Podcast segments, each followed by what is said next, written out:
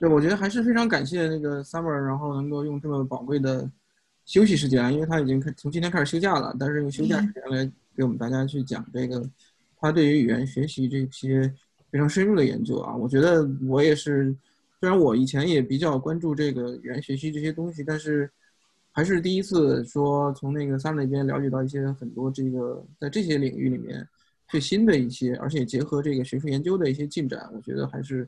真的是非常高兴，我自己也非常感兴趣啊。那我相信今天来的、听的这些朋友也是对这个语言学习特别、特别想了解更多的一些东西，不管是自己学也好，或者说是去启发别人也好吧。那么我觉得再次感谢 Summer，然后嗯，我们也非常期待，而且相信他能给我们大家带来一场非常精彩的这个分享，好吧？那就请 Summer 开始。好嘞，谢谢你。嗯，那我就先把我的这个屏幕给分享一下。大家能看到我的这个屏幕吧？好，哎呦，我怎么把这个弄开呢？哦好嘞，能看到，好嘞。嗯，今天呢，首先呢，我们来讲一讲今天的内容和时间安排吧。在这个内容上面，我们分这个上半场和下半场。呃，上半场的这个这个内容大概是四十分钟左右，我们通这个通过五个啊生活当中常用啊常见的这个小例子啊啊，带领着大家一起呢熟悉一下如何从这个认知和功能语言学的这个角度重新观察语言现象，然后发现它们背后的这个认知规律。下半场呢，我们大概有四十到五十分钟的一个时间吧，来讲一下基于认知和功能的语言学，呃，这个这个语言学习与教学的实际应用啊，比如说今天来的。有这个老师呀，还有这个大家想学这个第三门外语的呀。那对于这样的这个朋友呢，如何从如何利用认知和功能语言学啊，从这个认知啊，呃，从这个词汇呀、语法呀，还有听力啊三个方面来介绍，怎么样啊实际运用起来，来帮助我们的学习。那呃，在接下来的这个内容当中啊，会有很多这个高光时刻，你会觉得。What 居然是这个样子的，会觉得好像刷新了自己的认知，以前从来没有这么想过，但是居然是这个样子的。所以呢，请大家这个准备好自己的下巴啊！如果你对我讲的这个内容比较感兴趣的话呢，你也可以 准备一张 准备一张纸呀，然后笔，因为我在下半场的时候会讲很多的这个这个内容，你可能用脑子记记不过来，呃，准备一张纸和笔的话呢，会帮助你记忆。好。那接下来咱们就啊开始来讲第一个小例子。这个小例子还要从一个这个小故事说起，是什么故事呢？就是这个呃多伦多进入这个第二期，这个疫情进入这个第二阶段的时候啊，呃就是大家可以往外外往外面去了。然后我干的第一件事呢，就是赶紧跑到那个理发店去剪头发。我去剪头发的时候呢，就跟那个就跟那个理发师，我去的是一家日本的那个理发店，就在那个 Young Finch 那那那个交叉口，有个叫 Kamia 的一个一个理发店。然后我去之后就跟理发师，我就说啊，我这个头发长长了。我当时说的那那一句那个日文呢，就是我们这里看到的这个第一句哈。呃，大家不懂日文没关系，因为我后面有把这个中文给它标出来。呃，我说的是 Kamia keko nobimashita，啊，这个中文的意思呢就是，哎呀，头发长长了很多。然后这个时候呢。坐在我旁边儿啊，有另外一个日本小伙子，他也在跟他的这个理发师说：“哎呀，我头发长长了。”但是他说的这个呢，他跟我说的不一样。他用的表达是什么呢？他用的表达是第二句，他说的是“ kami no ge no nobi ga hayai des” 啊，翻译成中文就是头发的那个延长很快。然后我听了他的这个表达，我心里就想，你说我俩说的这有啥不一样呢？我就特别好奇，因为在这个语言学上啊，我们说两句话只要有一个字儿不一样，意思就是不一样的。比如说这个中日关系和日中关系，中国人呢就习惯于把这个中字放在前头，日本人呢就习惯于把这个日字放到前头。再比如说这个啊，张三和李四结婚了，或者说李四和张三结婚了。你大眼一看，张三和李四，李四和张三应该都是同一个意思，但是在实际当中啊，张三的朋友呢，他更倾向于把张三的名字放在前头；李四的朋友呢，更倾向于把李四的名字放在前头。所以说啊，同样一个场景，不同的人啊，去看这件事儿，去表述这个事儿的时候，他用的这个表达是不一样的。然后后来呢，我回到家之后，我就在想，我说除了我的表达和那个那个小伙子的表达，是不是还有其他的更平凡的，或者说更地道的表达呢？然后我就搜了搜那个语料库，我一搜语料库，发现了这里的第三个那个表达，就是这里面看到的这个第三个。它的这个它日语是这样子的，是 kamiga nobiru naga hayaindes 啊，翻译成中文就是头发生长的很快。我们不看这个日文啊，大家如果不懂的话就不看它了，看后面这三句中文。第一个是我说的话，头发长长了很多；第二个是头发的那个延长很快；第三个是头发生长的很快。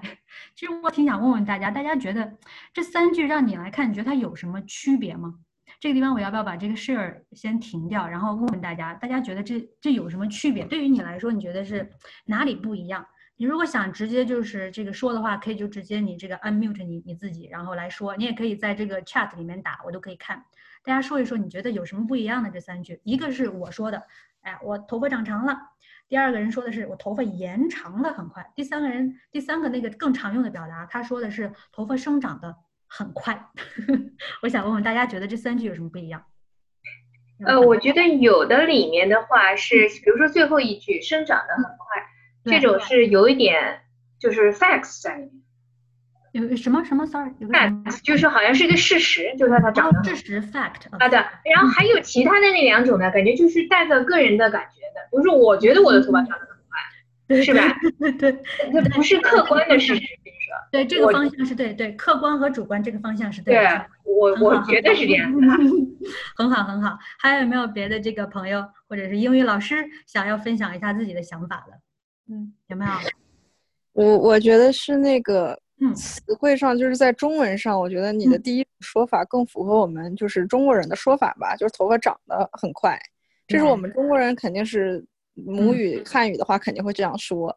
但是延伸这个词，我们一般在中文里面，我们绝对不会用在长头发上，我们会说。什么东西延伸到了哪里，但是我们绝对不会用在头发上，所以这是我的。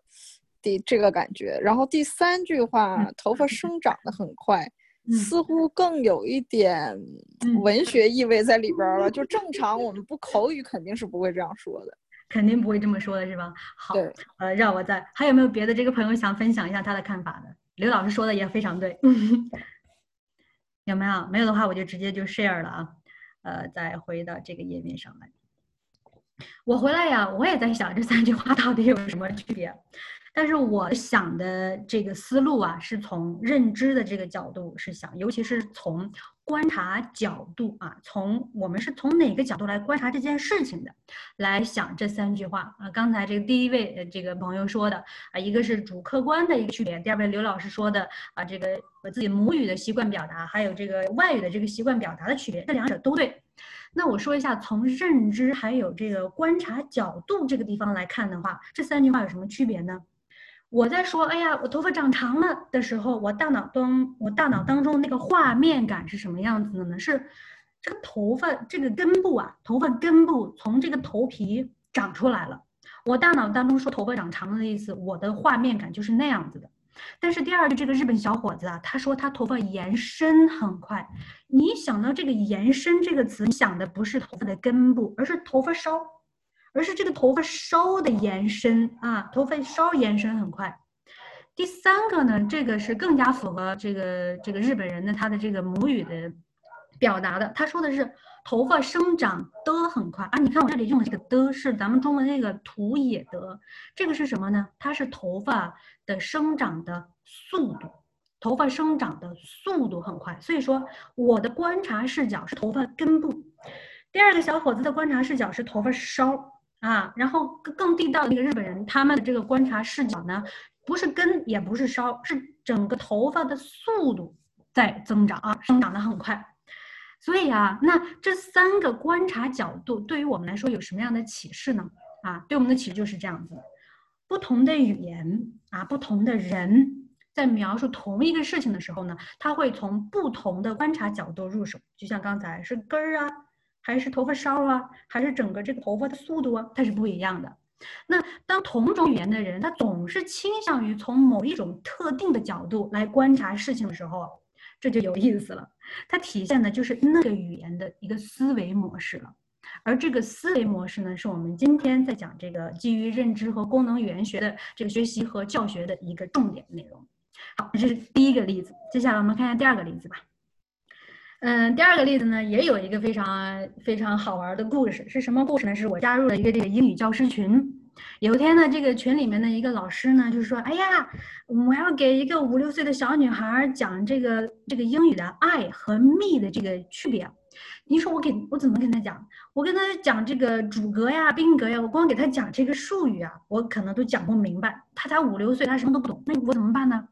然后我就给她，我就给她出了一个点子，我说，你给一个五六岁的小女孩讲。你根本就不需要用这个英语的这个语法上面的专业术语，你给她讲了讲不明白，大脑的这个逻辑思维能力还不强，你说不明白。你从这个观察角度入手来跟她讲，爱啊，这个这个人称代词它的角度是什么？它是从什么角度来观察得到了这个爱？还有 me 这个词，它又是从什么角度来观察得到了这个 me？那作为结论呢，就是。啊，你自己眼中你观察到的你自己是爱，别人眼中啊，别人观察到的你是你。这个地方我再说一遍，从观察角度来讲，你眼中的你自己是爱，别人眼中的你自己才是 me。那我给他讲完这个爱和 me 的这个在观察角度的这个区别之后呢，就引起了我更多的这个 这个好奇心呢。然后呢，就有了接下来我们看到的这个。给予和得到关系的描述上，中文、英文、日文啊有哪些不同点？接下来我们来看一下。在描述这个给予得到关系的时候呢，我们中文非常简单，一个词给，然后呢，这给的左右两边，我给你，你给他，他给你，这左右两边啊，左边这个位置和右边这个位置是固定的，左边呢是给予的这个位置，右边呢是得到的啊这这个位置。我这个人称代词可以放在左边，也可以放在右边。放在左右两边的时候呢，不需要做形式上的变化，就是说你不需要把我换成呃另外一个形式的我。得到也是一样，在表示得到的时候呢，你看是我从你这儿得到，他从你那儿得到，我从你你从我这儿得到。得到这个词不变，只是谁从谁啊？从字两边有两个位置啊，左边呢是这个得到的一方，右边呢是给予的一方。那不管你是在哪个位置上嘛，如果是我这个人称代词的话，我不管在哪个位置上，我不需要做词形的变化，那它就很简单，一个词得到，一个词给，然后是位置就可以决定，就可以描述好给予和得到关系了。但是啊，如果和这个中文对比一下来看一下英文的话。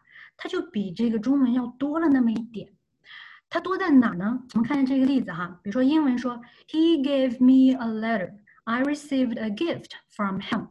Give 这个词，还有这个 receive 这个词，和中文的给呀、得到，它们的这个对对应是非常一致的。包括 give 它左边的位置，还有它右边的位置，还有这个 receive 左边和右边的这个位置，也是和中文比较一致的。它多的那一点在哪里？在啊，左边这个位置上的词儿只能是主格，只能是这个 I 呀、He 呀、She 呀、They 呀、You 啊，只能是这样子的。右边这个位置它只能是宾格，只能是 Me 呀、Him 啊、Her 啊、Them 啊、You 啊这样的词。你看，它就比中文多了那一点。换句话说，英语啊，在描述这给予得到关系的时候，它加了一点内容。它通过人称代词的这个词形的变化来区分，哎，谁是给予，谁是得到。跟这个中文和英文比起来呢，更有趣的是下面这个日本。呃，这个这三句日日语啊，具体大家可能如果不知道怎么念的，没有关系，我把后面那个呃这个中文翻译给它给它写在这儿，我们可以直接看哈。比如说第一句啊，这个 Lisa に本をあげました啊，它的这个中文意思呢是我给小李一本书啊，这个给呢我给它标了下标一啊，用来区分这个第二句里面的这个给啊，我给小李一本书啊。第二个呢是这个 Lisa が本をくれました啊，它表示的是小李给我一本书啊。第三个呢是 Lisa から本をもらいました。 啊，意思是我从小李那儿得到了一本书。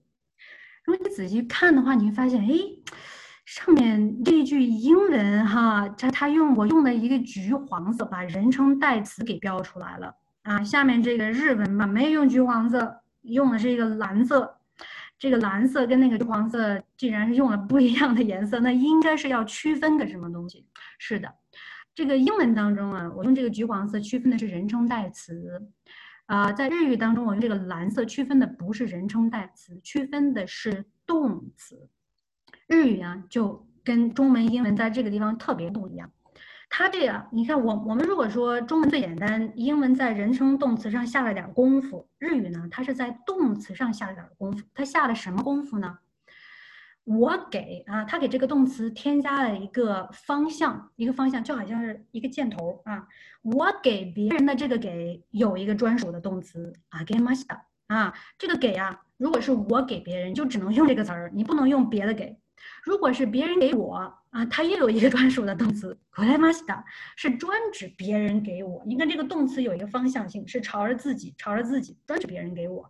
如果是我从别人那儿得到一本书，他只能够用这一个，它只能够用这个啊，就是专指我从别人那儿得到。所以说，同样都是给和得到。他把他下的功夫呢，第一个是动词带着方向，第二个是动词和人称代词有关联。给我的这个给只能是一个单一个动词，呃，我给别人的这个给也只能是另外一个不同的单词。然后我从别人那儿得到，然后是是第三个单词。那这这三个句子呢是有说话人参与，也就是有我参与的这种情况。还有一种情况呢是没有我参与，就是。客观描述啊，第三个人，比如小明给小李，小李从小明那儿得到。如果是这种情况呀，你不能够用啊，你不能够用下面的这个啊，不是谁从谁那儿得到。这个是不能用的，只能因为这个摩拉伊玛西的只能是我从别人那得到。你想要描述小明给小李，小李从小明那儿得到，这两个关系要统一成一个关系，就是给，就是谁给谁。也就是说，后面那个小明从小李那儿得到这个要要被忽略掉的，要统一成小明给小李。如果在描述第三方的时候，所以说我当我。当我在看这个中文、英文、日文啊，这三个在处理给予和得到关系的这种描述方式的时候，我就在想，这真的是，这真的是太有意思了。中文很简单的，就是一个给，然后位置关系来决定。英文呢稍微复杂一点，通过人称代词来区分谁是给予，谁是得到。哦呦，日语就太不一样了。日语它把这个动词哈，跟日语首先是动词要有方向，还要跟啊这个自己说话这个人。紧密的关联起来，它是在这个动词上面做了很大的功夫。那我们看一下这样的这种三种描述方式，它对于我呢有什么样的启示呢？看一下哈，它的启示呢是不同的语言啊，在实现同一个这个认知功能的时候，它具体的实现方式是不一样的，都是在表述这个给予和得到，但是具体怎么表示呢？啊，这个不同的语言是不一样的。我们今天这个听众当中呢，有两位是有这个计算机编程语言的这个基础，呃，这基础的。我们举一个例子啊，比如说那个计算机编程语言当中有一个抽象类和接口的那个那个例子。当一个对象哈在实现它所继承的那个抽象类接口的那个方法的时候，那个方法内部的具体实现可以是不一样的。英语呢就是通过人称代词的主格和宾格来实现，而日语呢是通过给这个动词添加一个方向来实现。那没有这个编程语言这个这个背景的朋友也不用担心，上面那句话可以忽略掉，你只需要理解为，哎，不同的语言在描述同一个事件的时候，它的侧重点不同。英语呢是侧重于它的这个对象，日语呢是侧重于它的这个动作。好，那这是我们的这个第二个生活当中啊见到的一个例子。接下来我们看一下第三个吧。第三第三个这个例子呢，我想要放开啊，问问问大家一个问题，就是大家有没有想过这个这个 be going to do 和这个 long long time ago 这两个词当中啊都有一个动词 go，你有没有从来就怀疑过或者是想过，哎？为什么表示将来的这个 be going to do 和表示过去的 ago 当中都有一个 go 这个词呢？它们和 go 有什么关系呢？我想把这个地方放开啊，问问大家，大家觉得你你你想你猜，如果你知道答案的话，你也可以说；如果你觉得不知道答案，你想就是说说自己的这个猜测也可以。你你觉得这是为什么？我想问问大家，想说的话可以可以直接就是说了。有没有哪位朋友？没有吗？或者给你两分钟想一想也可以。如果你如果你想说的话，可以在那个 chat 里面打字，或者你直接说“我从来没有想过”，也可以。大家沉默了，是是需要我再等一下吗？有没有？有没有哪位朋友想要分享一下你是怎么想的？你觉得为什么这个 be going to do 里面有一个 go，然后 long long time ago 表示将来和过去当中都有一个 go？没有吗？没有，那我就继续了啊。我来继续 share 吧，share 一下，Holy，好，那为什么呢？这就不得不说，这个人们对于时间还有空间的这个认知了，就不得不说这个。我们人对于时间的认知呢，是有两种认知方式的，一种是这个时间不动，我在动。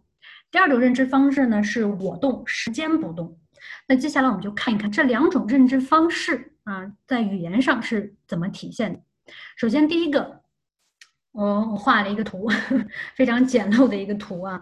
我们来讨论一下第一种认知方式：时间不动，我在动的这种认知方式。下面呢是个时间轴啊，左边是过去，中间是现在，然后右边是未来啊。这个时间不动啊。永远都是这样子的，然后时间的上面跑着人啊，人从过去到未来。你看，在我们的中文当中，我们说啊，前途、前程还有过后，有没有人怀疑过这个前程的前是是谁的钱啊？这个前途的前又是谁的钱？这个过后的后是谁的后？有没有人怀疑？就是想要去问一下，钱到底是？针对于相对于谁来说的前面呢？那这个钱呢，它是真是人的钱，人面前啊还没有走的，或者是接下来要走的那条路叫做前程。换句话说，人从过去往未来走。人往前走，人要去的那个方向是未来，那自然英语用 I'm going to 来表示未来，表示将来是非常非常自然的，是因为它的这个它的这个将来是指的人面前的这个将来啊，就像我们中文说前程啊、前途啊，是指人的将来要走的那条那那个路啊，那个路程或者是那个道途叫前程，叫前途。好，那跟它相对应的就是第二种啊，这个时间不动，我在动的这种这种认知方式了。我又画了一张图啊，这张图呢也是下面有个时间轴啊，左边呢是过去，啊，中间呢是现在，然后这个右边呢是未来。你看，在我们的语言表述上哈，我们会说中文，我们会说啊，从前怎么怎么样，以前怎么怎么样，今后怎么怎么样，以后怎么怎么样。这里面的这个从前呐、以前呐、今后啊、以后啊，这个后是相对于谁来说的前和后呢？啊，跟上面那个比起来，我想大家肯定就很明白了。上面那张图啊，这个是这个钱是人的钱，因为时间不动，人在动。下面这一张啊，他人不动了，人你看人现在掐着腰给他站着，人不动啊，我不动了，你时间走吧。它是时间的前头叫从前、以前，时间的后头才叫今后和以后。换句话说，时间是从未来到过去走去，也就时间的方向是从未来到过去。所以，过去在时间的最前头，还没有走的那个未来在时间的最后头，人还没有走那个未来在时间的最后头，时间已经过去了。好，那。Be going to do，它实际上是用 be 加上动词的 go 来表示人要去的方向，人要去的是未来这个方向。那这个 long long time ago，它呢是用这个前缀 a 加上动词 go，强调的是时间要去的方向啊，时间要去的方向是过去。我很多时候就是在想，人要去的方向是未来，时间要去的方向是过去，这两句话。真的是让人很悲伤，我我不知道为什么，但是我每次想到这两句话，都觉得哎，真的是太悲伤了，不知道为什么。但是就从语法现象来说的话，它为了要区分啊，到底是谁往前走，人往前走用的是 be，时间往前走是用的是这个前缀加上这个前缀 a 加上动作来区分人和时间是不一样的。除了这个。Be going to do 和这个 long long time ago 啊，是利用这个谁往前走这种方式来表示时间和过去以外呢，还有一个跟它类似的，比如说这个 ahead of time，还有这 I'm heading over。ahead of time 是谁的 head 是谁的头？是时间的头。I'm heading over 是谁的头呢？是我的头，是我的头。啊，我的头往前前进的那个方向，我要去你那儿了，I'm heading over 啊，我的头朝着你那个方向去的，那叫做我，叫做我往你那儿去啊。时间的前头啊，比如说你有一个会议，在十点钟。那你领导说，你的领导跟你说，你把这个资料在九点半给我准备好，ahead of time。九点半对于十点来说就是 ahead of time，但是九点半在这个时间轴上是在十点的过去，所以说这个 ahead of time 就是指的时间的过去啊，呃，时时间的头，I'm heading over 则是指的自己的那个头。好，这是第三个例子，啊，那我们看一下这个第三个这个例子，它对于我们啊又有哪些启示呢？我们人对于时间的认知是什么样子的呢？时间呢，它是一个非常抽象的概念啊。我们人类是没有办法用身体的五感去直接感出时间的。比如说，没有人知道这个时间它到底是长方形、正方形还是圆的，也没有人人知道这个时间它到底是听上去是什么声音，它到底是个女人的声音还是个男人的声音。或者是一个狗叫的声音，也没有人说，哎呀，我摸摸时间，它是毛茸茸的还是还是怎么样的？你也不可能尝到时间，你也更不可能说就是闻到时间的香味。人的身体的五感是没有办法感出时间的，但是我们。怎么描述时间呢？我们从其他的概念当中去借用来描述时间。比如说英语当中用这个 go 的这个概念来描述过去和将来。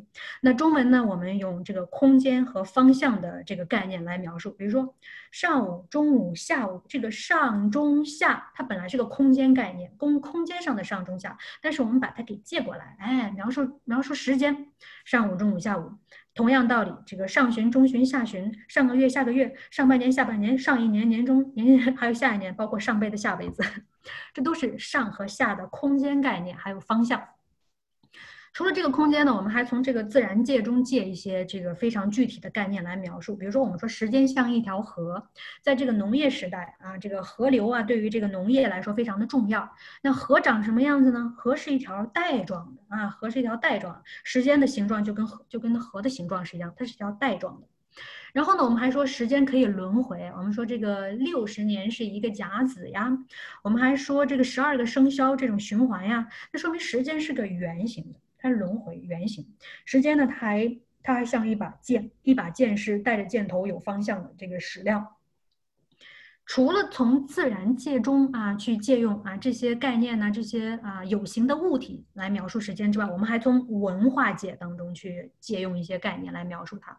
比如说，我们就说啊，时间就是金钱，在古代啊，也许会有时间就是金钱这种概念，但是这种概念。就是这个深入骨髓，所有人都觉得时间就是金钱的，有有这种观念的时候，应该还是工业化以来呀，这个商业发展非常的迅猛的时候，人们才意识到，哎呀，金钱是最重要的。那最重要的东西，时间也是很重要的，最重要和最重要的东西对等，那时间就是金钱。但是到了到了现代，比如说最近这些年，我们说越来越多的人开始说，这个时间就是生命，生命啊。是最重要的。现在我们慢慢的意识到，时金钱不是最重要的，时间是比金钱更重要的。所以说，时间就有了新的一个对等关系，就是时间就是生命。好，那这是我们人呢，从其他的这个概念领域啊，借用一些概念来描述时间。那这种啊，这种借喻、借用概念的认知方式啊，就通常呢是从这个非常具体的领域，比如说这个人的走啊，还有这个空间方向啊。啊，自然界中的有形物啊，还有是文化界当中的这些看得见、摸得着的这些具体的啊，这个领域啊，借用一些啊常见的、简单的概念来描述那些抽象的、复杂的，你不知道它是什么的那种概念，啊，比如说哈，我们还说这个人生是一条路，那这个人生是一条路，人生是什么东西呢？人生，人生它也跟时间一样，你是看不见、摸不着的，你也不知道它长什么样，你那每个人对它有感觉，但。不知道它到底长什么样，它不像一个桌子、一本书有形状，你看得见、摸得着，你甚至还能闻到它。但是人生就是非常抽象的，所以我们说人生是一条路，但是路啊就很就很形象啊。你看，你每个人都走过路，大路、小路、长路、短路，大家都知道路长什么样。如果你用路来形容人生，哦哟，大家一下子就明白人生是什么意思了。还有比如说第二个，这个婚姻关系亮了红灯，这个。婚姻关系就跟人生啊，还有这个时间呢是一样的。关系这种东西是非常嗯，抽象的。你你在其中，但是你却描述不出来它到底是个什么东西。但是我们从现实生活，从那个常见的领域，给它借一个概念来描述。我们说婚姻关系亮了红灯，红灯大家都见过啊，那个交通路的那个十字路口，一看到红灯你就不能往前走了，红灯你就要停了，说明什么？说明你这个你这婚姻关系停下来了，不能再往前走了，你这个破裂了，有问题了。如果我们从这个交从这个这个交通的这个这个这个红绿灯上借用这个红灯的概念来描述婚姻关系，大家一下子就明白你们婚姻出了事儿了，走不下去了。那这种啊，从具象领域啊借用简单的概念来描述啊抽象领域的这种抽象复杂的概念的这种认知方式叫什么呢？在这个认知语言学呢，叫做是概念隐喻啊，这是一个非常。非常大的一个研究研究的领域，在认知语言学里面是非常有名的。如果大家感兴趣的话，可以搜一搜这个概念隐喻，英文呢叫做这个 conceptual metaphor，conceptual metaphor 可以搜一下。它对于我们，比如说提高这个文学修养啊，你的句子想写的好，这个想写的更优美一些，赋予这个这个文文采呀，你要从这个概念隐喻这个地方入手的话，哎，你的这个就能写得很好。好，那这是我们的第三个例子。接下来我们讲一下这个第四个例子吧。第四个例子呢，就是，嗯嗯，今天呢有有有这个两位这个这个英语老师哈，那英语老师肯定教自己的学生的时候都教过这么一个这么一个表达哈，说啊，这个 I wonder，本来本来你是本来你是要说啊，我现在怎么怎么样，我现在想，我现在呃想要买个这买个那，我现在想做这做那，但是你不会说你你不会用现在时态，你会用的是过去 I wondered。I wanted, I would like 啊，英语老师会这么教，你要用过去时态来来表示你你你明明是现在很想，但是你要用过去时态。那老师还会教啊，你要给导师写文章啊。给导师写个信呐，尤其写个推荐信、请求信啊，或者是你给这个给某个人写一个这个请求啊，或者是想让对方帮助你干什么事儿的时候啊，你不好意思说出口的时候啊，你觉得哎呦，呃，这个他对方可能不会帮我呀，哎，你要显得自己很礼貌呀、很客气呀、很委婉的时候啊，那你不能用这个 I wonder，你要用这个 I was wondering。那有没有人就是想过，哎，为什么？I was wondering，就比这个 I wondered 要要要更委婉、更礼貌、更客气呢。我这个地方我也放开吧，想问问大家有怎么想的？这个有没有哪位老师想说一说？你你你在教的时候，你有没有想过这个问题？或者说有没有学生问过你？或者说你平时也有想过，呃，也思考过这方面的问题，但是没想出来，今天想说一说想法的，有没有？没有吗？是不是在是不是在 chat 里面？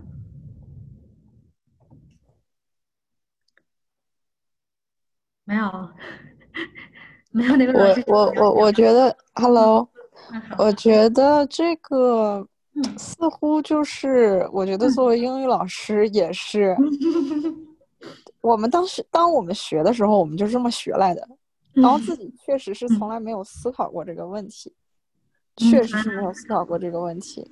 就是好像我们经常，呃，从小到大学英语，老师说的最多的一句话就是这是固定搭配，你就这么记，嗯，就是。这样说，在这个情境下你就这样说，哦，你就这样死记，嗯，但是其中的逻辑这个事情确实是没有思考过，确实没有思考过，但是从语法学上的角度来说呢，就是，比如说 be doing，这肯定是现在进行时嘛，对吧？对对对对对对，呃，那我们在教学生现在进行时的时候，我们会跟他说：“你现在正正在做某件事情的时候，你就要说，哦，我现在正在干嘛呢？”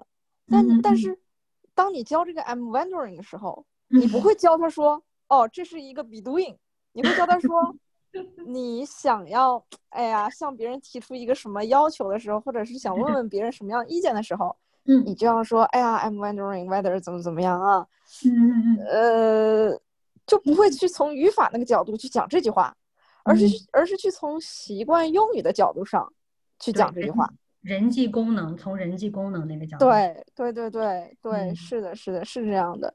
所以这是不是在一个嗯呃社交领域当中，生活用语当中，嗯，呃，我们的教学方法可能是要有一些不一样的地方的，而且这个也是我自己观察的一个一个角度，就是说，嗯，好像英语流派里面，嗯。呃，就是学功能性的东西嗯嗯和学日常类的东西，嗯就是功能类的那可能就是那种培训应试学术类的东西，就跟你教日常口语和日常这些东西好像似乎是两套系统。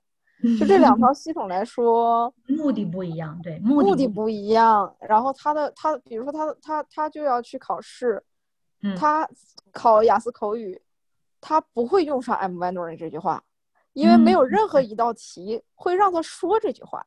而他在日常当中使用英语，想要在跟外国人交流的时候，我们才会去教他这句话。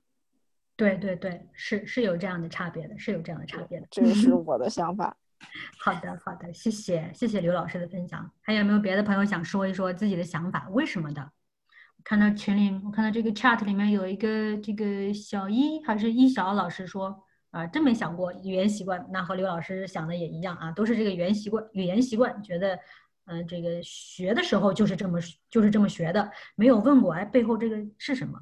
好，那呢我也我也就不绕说关子了，我这个嗯 summer 就是嗯我说嗯大家能听见啊，no no no，嗯对我就觉得这个跟刘老师说的这个比较相近。呃对，当时我觉得最开始的时候，我们经常讲这个中国人说英语跟印度人有什么不一样，在公司里头。对，呃，我移民以后呢，我们经常是觉得写信的时候非常枯燥，就是我们能把意思表达出来，但是我们我们希望有的时候，比如说给教授写信呀、或者怎么样的情况下给学校说的比较 nice 一点儿。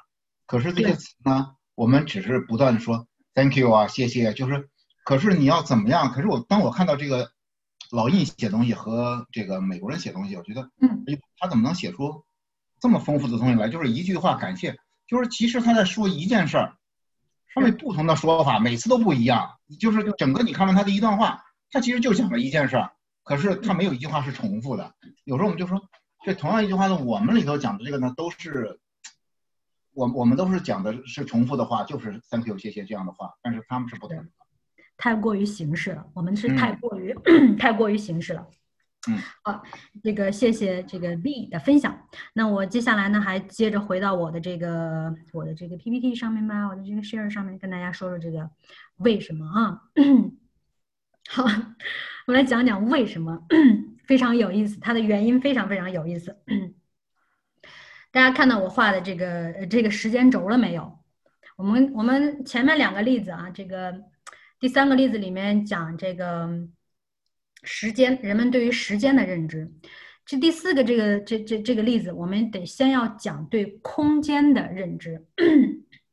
不好意思啊，我们在讲空间的认知的时候呢，给大家举个生活当中比较常见的例子吧。比如说哈，你跟一个呃陌生人，或者是你跟你的导师吧，你跟你第一个例子是你跟你跟你跟一个陌生人第一回见面，你跟陌生人第一回见面的时候，你不会离他很近，你会跟他之间刻意的保持一个距离，呃，跟他保持一个距离。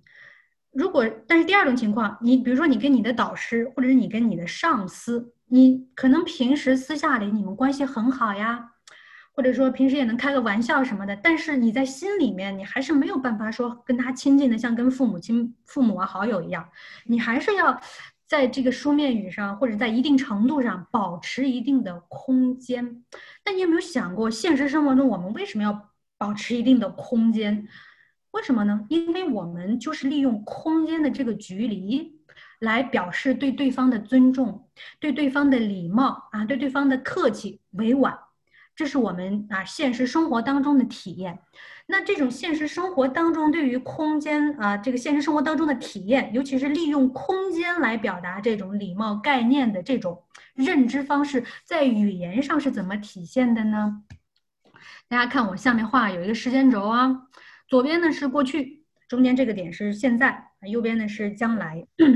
你看一看这个，I wondered，它距离现在的时间中间有一个距离啊。你明明是说呀，我现在想要怎么怎么怎么样，但是你不说是现在，你非要 你非要啊用一个过去时态，你就是把这个时间呢拉开一个距离啊，在时间上拉开一个距离，明明是现在，但我不用现在的这个时态，我就要用过去，我在时间上拉开，我让你觉得好像是我过去在想，我不是现在在想，即使你跟我说了 no，那也是过去的事儿了啊，我心里已经不在意了，所以说，它是用过去的时间跟现在拉开一个距离。那我想我不用说，你自己就能明白为什么 I was wondering 就比 I wondered 更礼貌呢？你看这个 I was wondering 距离现在的距离和这个 I wondered 它距离现在的距离哪一个距离远？哪一个距离远？肯定是后面这个 I was wondering 这一个时态，它距离现在的时间更远。我们人呢？就是啊，通过这个现实生活中拉开空间距离，但是语法上我们要拉开时间上的距离，来表示对对方的礼貌、尊重、客气和委婉。如果你觉得，哎呦，夏涵你你别瞎编了呗，这就是你自己突然发现的一个事儿吧？这还真不是。我们看看中文和日文是怎么回事的吧。大家看这幅图，过去的那个皇上啊，他为什么要叫皇上？他怎么不叫皇左、皇右、皇前、皇后？他干嘛非得要用“皇上的上”这个词儿？啊，这个你可能注意到这个“后”啊，我用的是这个繁体的那个“后”，而不是简体的那个“后”。繁体的那个“后”和简体那个“后”呢，是后来呀，这个进是这个改革开放我们做这个汉字简化的时候简化成了一个字。在原在你看到古文当中啊，繁体那个“后”和这个简体那个“后”啊是两个字。繁体的那个呃说错了，那个简体那个“后”啊，它原本就是这个君主啊。部落首领的那个意思，所以说皇上的老婆皇后用那个简体的那个后，本来就是君主，女的君主，女的部落这个首领的意思。他跟我这里想要说的，相对于皇上的这个上这个方位词，这个皇左、皇右、皇皇前、皇后跟是不一样的啊。所以这个是指的方位词上的后，而不是那个皇上的老婆皇后的那个后。那问题就来了，为什么？这个我们要把他叫皇上呢，怎么不叫皇左、皇右、皇前、皇后呢？你看，如果你看我下面这幅图啊，你从侧面看这个皇上坐在这儿，呃，这个灵魂画手，这是这幅图，皇上坐在这儿，下面是大臣啊，对他作揖。你看，你从侧面看这幅图的时候，它是一个长方形。我们知道长方形最长的一个距离是哪？是不是长方形的对角线？从一个点到另外一个点的对角线，你看皇上明明可以和大臣是在同一个水平线上。假如说话，我把皇上位置挪下来啊，这个大臣往上挪一点，让他俩在同一个位置上。他俩明明啊，在现实生活中可能就是站在同一个位置上，但是呢，哎，你也叫他皇上，你不会叫他皇平。皇上在你左边，你也不会叫他皇左；在你右边，你也不叫你也不会叫他皇右。他在哪儿？他哪怕是在你下头呢，你你在楼上，皇上在楼下，你朝下看他，你也不会叫他皇下，你总是会叫他皇上，就是因为啊，我们汉语啊也是用空间的概念来表示对对方的尊重。皇上呢，啊，因为我想要用这个“上”这个词儿，把你摆在空间的最上头啊，用我自己，比如说人在称自己的时候，称自己是在下，他不说自己是在左，在右，在前在后，他说自己是在下，他为什么要用下？他用那个下把自己的地位拉低啊，您是上，我是下，我通过这个上下的空间来表示对对方的尊重，表示对对方的这个礼貌呀、客气。好，那这就是我们人呢对于这个空间的认知，然后这种空间的认知方式呢，在语言上的一个体现。那我们看一下它的启示是什么吧。现实生活中，我们是借用空间距离这个概念呢来。表示一些抽象的情感，尤其是这个礼貌呀、敬啊、这个委婉呢，还有这个对对方的客气。那语言上呢，啊，英语跟中文还有日文都是不一样的。英语啊，它是用语言拉开时间轴上的那个距离的方式来表示礼貌和委婉。比如说这个 I would like，你明明想说 I like to，但是你要用成 I would like to。你明明想说 I want，但是你要说 I wanted。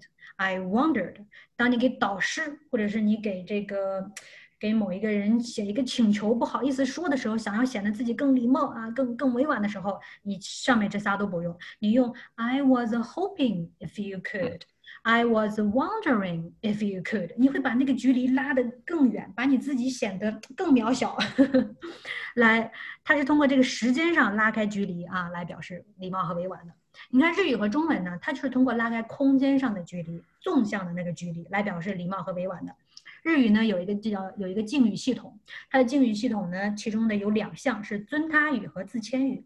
尊他语呢，就是用语言把对方的地位捧高啊，您高高在上；自谦语呢，就是把自己的地位用语言把自己的地位降低啊。我和对方，我和对方，其实，在在真实的这个现实空间当中啊，我们可能没有任何地位上的差异，但是在语言上，我就要把你捧高，我就要把自己降低，通过这种高低的空间距离的方式来表示对对方的礼貌和尊重。那咱们中文呢，皇上呀。啊，在下呀，啊，这种词也是一个体现。好，那这是第啊，那就这就是我们全部的例子了。那接下来说一说啊，这讲的这五个例子哈，对于我们的启示有哪些呢？首先，第一个，不同的语言呢，有他们非常独特的观察世界的角度，而那个观察角度啊，是那个外语思维的一个重要的组成部分。啊，英语呢倾向于上帝视角。啊，这个日语呢倾向于摄影师视角。关于这个上帝视角和摄影师视角呢，我在我的这个公众号呀，还有知乎上面有一个视频，就专门讲上帝视角和摄影师视角是什么的。这两个视角对于对于对于我们就是学英语还是学日语来说非常的重要。你就好像这个视角对于我们在我们大脑当中就像一个什么吧？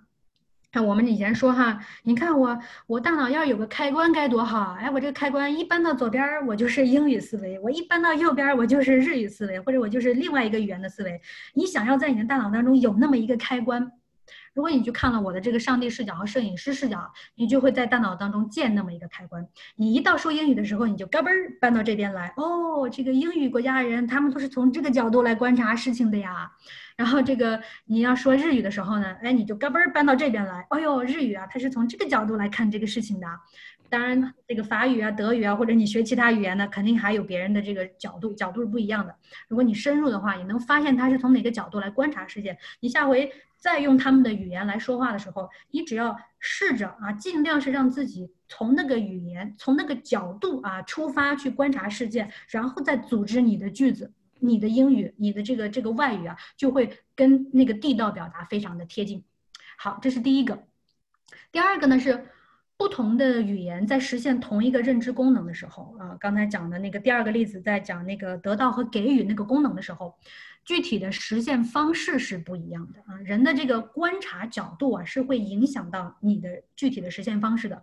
你如果从上帝视角来观察，你对于这些事情、他们事件呐、人物啊、对象啊，这三者之间的这个关系和联系，以及他们的位置，包括他们出现的顺序，从上帝视角来观察的时候是不一样的啊。你从这个摄影师视角来观察人物、事件，还有这个对象，他们之间的这个顺序和关系都是不一样的。所以说，你的观察角度会。影响语言的具体实现方式，所以说上面的第一个还有第二个其实是相互关联着的。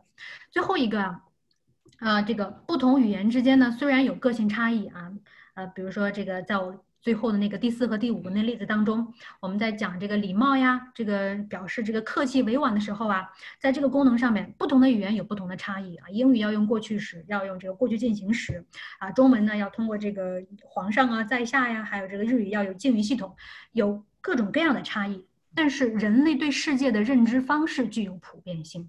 这个普遍性就是我刚才讲的那个，你现实生活中的体验是什么样子的？你是通过拉开距离的方式来啊和对方保持一定的空间，制造一定的空间来保持对来表示对对方的尊重和客气。这种认知方式是是普遍性的，你不管是日本人、中国人还是哪个国家的人，这种拉开距离的方式是具有普遍性的。那这个普遍性呢，它也是我们之所以啊可以同时学很多语言的一个基础。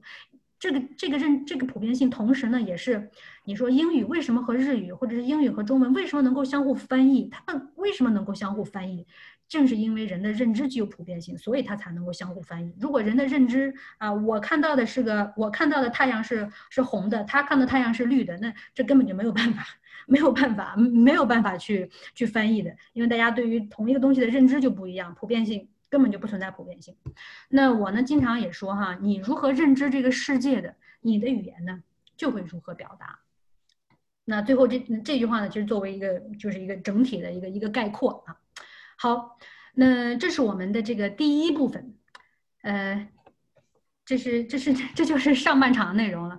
呃，下半场呢，你看我还专门做了一个这，大家得歪着头看，主要是我给这说了一个小时了，我想着你们的脖子也该硬了，所以呢，大家不如这个歪歪头啊。进入下半场呢，我们来做一个这个颈部的运动啊，这个左扭扭，右扭扭。伸伸脖子，伸伸腿。下半场我们讲什么呢？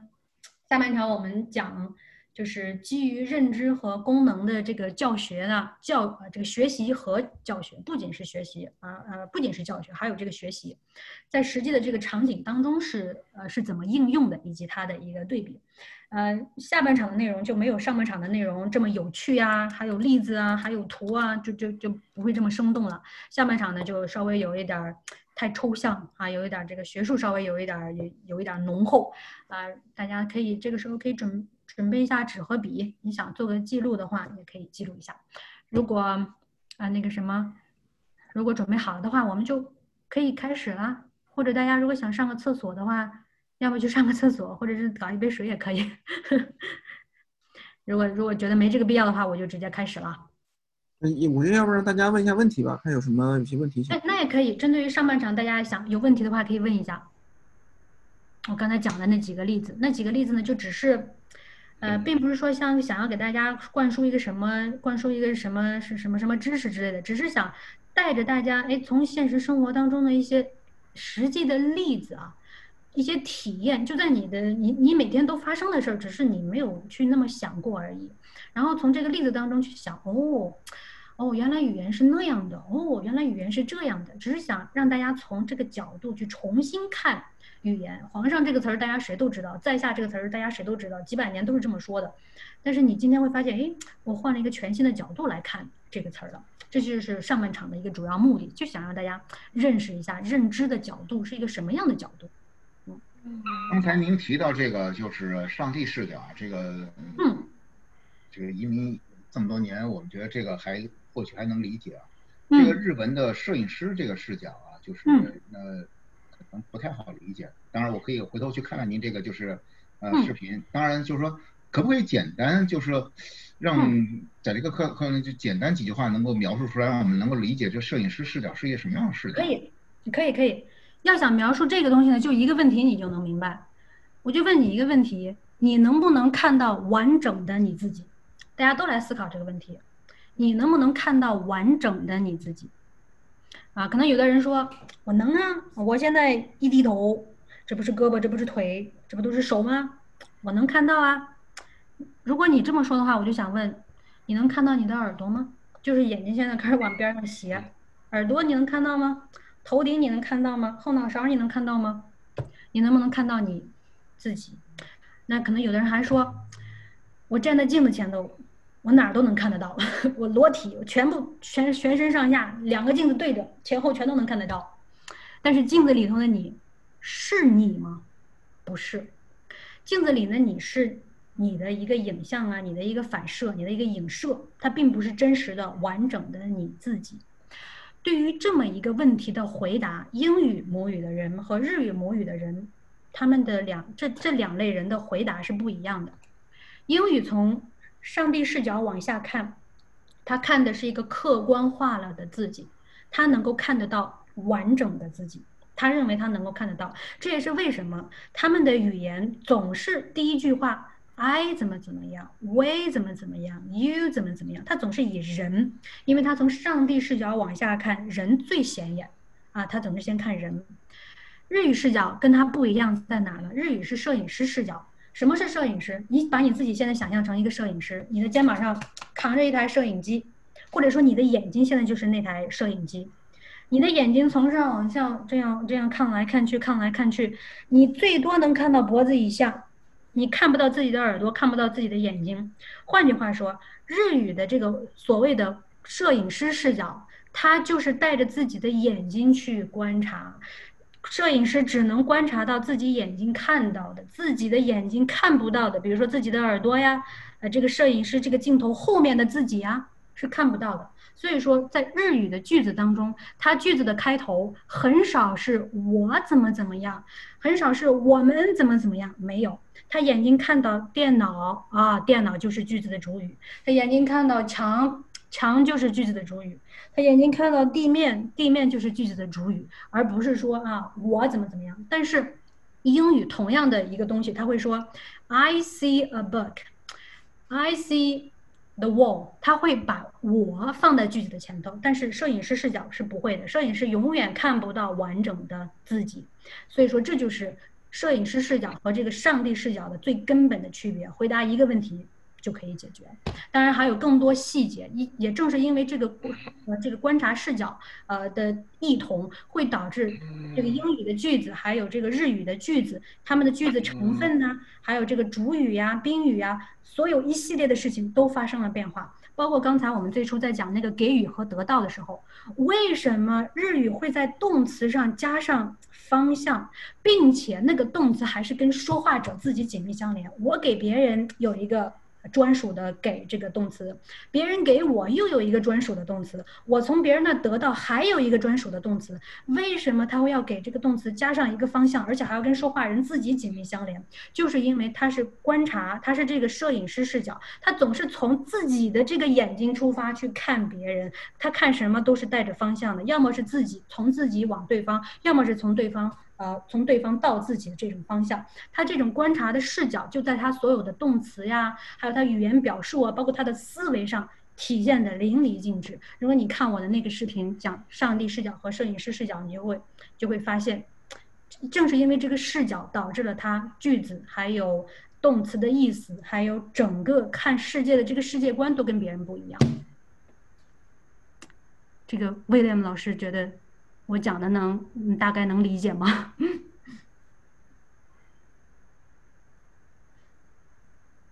能理解吗？可以，讲的非常好，谢谢。谢谢。哎，可以理解了，非常好，谢谢。可以理解。我这绝对是不同的视角，真真的是很正确。嗯，对对。谢谢。好，嗯，那那大家这个脖子有没有舒缓一下？那我们就进入第二。第二的这个下半场吧，好不好？好嘞，我再来，我再来那个分享一下我的屏幕吧。嗯，稍微等我一下，我去弄一杯水过来。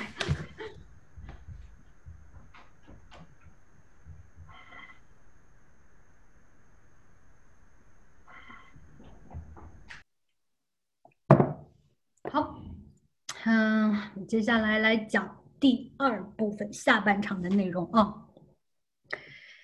嗯，下半场呢，我们要讲这个基于认知和功能的这个语言学，它对于我们实际的外语学习呀，还有教育啊，到底有哪些啊这个应用上面的这个启示呢？要讲它呢，就就必须和这个传统的这个外语学习和教育做一个对比，没有对比就没有伤害，伤害非常的大。这个我们我们一个一个来看吧。首先来说下这个传统的吧。传统的这个外语学习和教育呢，我们是停留在外语的这个语言符号的学习和教学阶段。比如说，我们学汉字、学日语的时候是汉字的符号啊，你就学那个符号。你背单词，你背的是那个符号。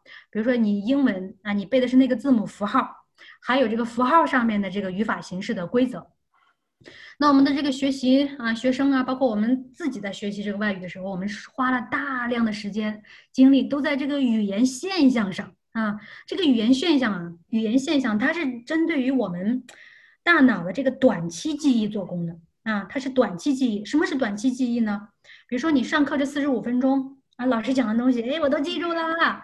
过两三个星期，老师一考试，老师你上回讲的我可能只记了百分之二十。我我我都没记住，再过个两三年，老师你讲的什么我都还给你了啊！你只是在课堂的那一那那一会儿啊，你记住了那个语言现象，你的大脑啊做工啊那个短期记忆啊，只记住那个语言现象，那个语那个那个语言现象并没有啊转化成长期记忆，并没有转化到转化成到你的这个概念系统上面啊没有的。那我们这个学习者呀，大脑呢是普遍只有一套母语的概念系统。呃，这个外语的概念系统呢是不完善的，尤其是这个初级还有入门阶段的这个学习的学习的人呢，他他几乎就没有概念系统，他只有一套母语概念系统。他学一个英语单词，他得先跟母语的某一个这个这个这个语言符号对应上，然后母语的那个语言符号啊连接了一个现实生活当中的概念，它只能中间这样哎这样这样搭一个桥，它才能够理解到底那个词是什么意思。如果没有这个中文的辅助的话，它是没有办法直接去理解那个那个英语单词的意思的。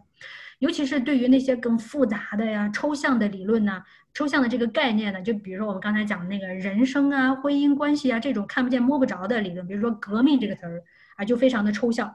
对于这种抽象的概念，你如果不看母语的翻译啊，不知道母语里面“革命”到底是个什么东西的话，我那个你只你如果只看英语单词那个那个那个 “revolution”，你是不能够理解到底是什么东西的。所以呢，所以它是。咱们是有谁睡着了吗？等一下，我怎么听到了好像一个人的声音？嗯，那我接着说了。然后呢，那第四个就是传统的这个外语学习和教育呢，呃，它是它是有这个一定的支这个语学支持的，它是这个传统的结构主义还有这个形式主义语言学的这个支持。毕竟传统的这个结构主义形式主义语言学已经发展了这个。二三十年了，它在过去的二三十二三十年当中也是影响非常大，曾经也是非常的先进，只是现在它变得落后了而已。那它有什么好处或者是缺点呢？首先呢，传统的结构还有形式主义语言学，它生产性很高，呃，你只需要掌握一个这个语法规则之后啊，你就可以唰唰唰唰唰造很多个句子，但同时呢，你的错误率也很高，错误率也很高。你想有多少人造句子的时候，哎？哎，造了这个句子，明明是按照规则，这个不对呢。哦，原来是有个例外啊。那如果例外很多，同时也说明啊，它的解释性不强。当一个语法规则它呀例外很多的时候，其实是暴露了这个语法规则本身是它这个复它这个它这个规律性不是很强啊，就是说它解释性不是很强的这一个这个特点的。那跟这个传统的这个外语学习还有教育对比起来，我们看一下这个基于认知的吧。基于认知呢，它是着眼于外语的这个概念系统的搭建啊。什么是概念系统的搭建？比如说我们在第一个例子当中讲的那个概念形成啊，概念形成那个观察角度，你是从哪个角度来观察的呢？啊，那个很重要。概念形成的观察角度，包括第二个例子当中啊，认知功能的那个具体实现方式，同样都是描述得到和给予。你这个英语是怎么实现的？呃，中文是怎么实现的？日语又是怎么实现的？具体实现方式是不一样的。还有这个外语思维，好，这些都属于外语的概念系统的搭建。那么，基于这个系统的这个外语学习和教育啊。它不是针对于我们大脑的这个短期记忆啊，它是针对于我们大脑的这个长期记忆做工。什么是长期记忆？长期记忆就是你真正理解了，你在概念上理解了。就比如说我刚才在第四还有第五个例子当中，我给你问你啊，为什么这个 I'm going to do 是将来？为什么 long long time ago 都是 go 啊？一个是将来，一个是一个是过去，要看是谁的 go。要看是谁的前，谁的后。还有第二，为什么 I was wondering 就比那个 I wanted 啊，就比那个要更委婉。我给你讲了，它它它这它的概它的概念上是什么东西之后，它直接跟你的这个长期记忆，跟你的大脑那个那个概念系统理解挂钩。你今天知道了这个事儿之后，知道了这一点之后啊，以后很多年你可能都不会再想这个事儿，但会但你会一直记着，你不需要去刻意的去记，但这个事儿你一旦理解了。你就是理解了，你你就你就记着了，你根本就不需要说刻意的去记啊。我写个十遍，我记住；我写个五十遍，你不用你不用去做那些呃那那那那些短期记忆做功的事儿，因为它已经直接跟你的长期记忆挂钩了，是你理解了那个东西。好，第三个呢，则是这个学习者的大脑呢是有两套概念系统的，一套是母语，一套是外语。当然，这是针对于。啊，英语是外语的情况。假如说有一个小孩子，他从小就在这个双语环境下长大，他从小爸爸妈妈啊，一个说中文，一个说这个英文的话，他是拥有了一套柔和的概念系统，他大脑当中是有一套系统，他不像我们这个作为二语习得的这些人，大脑是有两套，一套母语，一套外语是不一样的。那啊，他呢，当然了，这是基于认知和功能学派的语言学。那它有什么好处呢？好处就是解释性非常的强。我那我们在上半场讲的那那四五六个那五个例子吧，解释性都非常的强，错误率错误率相对于这个结构主义和系数主义语言学来说呢，是降低了的，但是它的生产性不高啊。你不会因为我跟你说了啊，人是通过这个利用空间拉开距离的这个这个认知方式来表示自己委婉的，你不会因为知道这件事之后，你可以踏踏实实造十五六个句子，你可能造不出来那么多的。你理解了它之后，你也就是理解了，啊，然后呢，同时呢，它也无法预测。那些未知的新的语言形式的产出，因为它是在语言产生之后，不是在语言产生之前。这也是为什么它生产性不高，但它解释性很高。好，这一页就比较枯燥了。这一页就像是一个呃一个一个概述一样。那接下来我们看一下具体的这个应用吧，在词汇呀、时态呀，还有这个听力方面的应用。我觉得讲这些内容的话，可能这个学习大家这个学习英语啊、外语啊，还有这个尤其是搞教学的呃这这些朋友的话，可能会非常的开心哈。好，接下来我们看一下，首先在词汇方面，传统的这个外语学习与教育呢，他认为这个。词汇呀，在形式上相近的词呢，大脑特别容易记忆。比如说，这个之前有个老师说，这个母语谐音法呀，还有那个俞敏洪老师的那个词形的联想法呀，啊，包括这个相同词跟词缀的这个词群等等，这些都是在词的这个形式上相近的词。那基于认知的这个外语学习和教学啊，他不认为词形上相近，他认为是在认知概念上。相近的词更容易啊被关联在同一个记忆节点上，进而更容易被想起、被理解，然后被使用。同时，也正是因为啊是概是概念上的相近，才导致了词形上的相近，而就呃这个而不是说词形上的相近导致了概念上的相近，不是那样子的。那我们可以啊举一个例子，比如说我下面问的这个问的这个问题，有一个问题是这个为什么 blind 它是。它表示这个眼睛瞎的、盲的，而这个 blinding 啊这个词却是呃这个耀眼的、刺眼的，为什么呢？这个地方我也放开吧，问问我们群里面的英语老师，看有没有英语老师能够解释一下这俩词儿，它俩它俩形式很像呀，那为什么在意思上会感觉好像是南辕北辙，差别那么大呢？有没有哪位不是英语老师的也可以想说说自己的想法？有没有？还是说大家都在等着我揭晓？如果大家不说的话，我还是直接分享吧。嗯，那要说啊，要解释这两个词儿为什么在意思上会有这样的差异的话呢，就得要说这两个词在认知概念上到底和哪个概念比较相近？和哪个概念比较相近呢？嗯，我再打一下哈，它是和那个词儿 “light” 跟“光”这个词儿比较相近。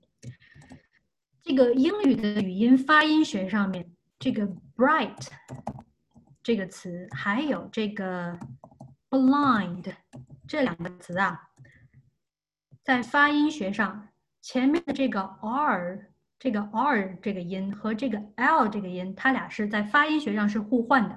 比如说，有些语言它是不分 l 跟 r 的，呃，比如说日语就是不分 l 跟 r，l 跟 r 都是同一个发音。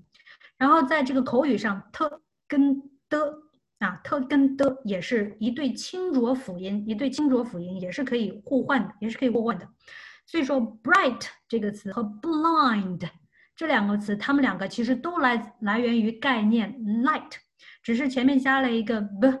再加上一个这个可以互换的 r，或者是可以互换的 l，后面加后面换成你是 t，我是的而已。那好，那我们知道了这个 bright 和这个 blind 这两个词都是来源于 light 之后，那我们就很好理解这个 blind 它为什么是 blind，它它它的意思为什么是瞎的、盲的？我们看看中文的这个瞎这个字儿，把眼睛害了的叫瞎。我眼睛本来很好，看得好好的，由于外界的这个力量啊，这个力量，哎，把我眼睛给我给我搞瞎了，那个才叫瞎。眼睛本来好好的，经过外力的作用啊，失去了视力，叫眼睛瞎。那什么是盲的呢？哎呦，我这个眼睛啊，这个本来这个视这个视力啊，哎，它就不好，它是没有的，或者说这个视力很弱，渐渐渐渐渐渐的，它自己消亡了，你根本就不需要外力，它自己就就消亡了。比如说哈，你看。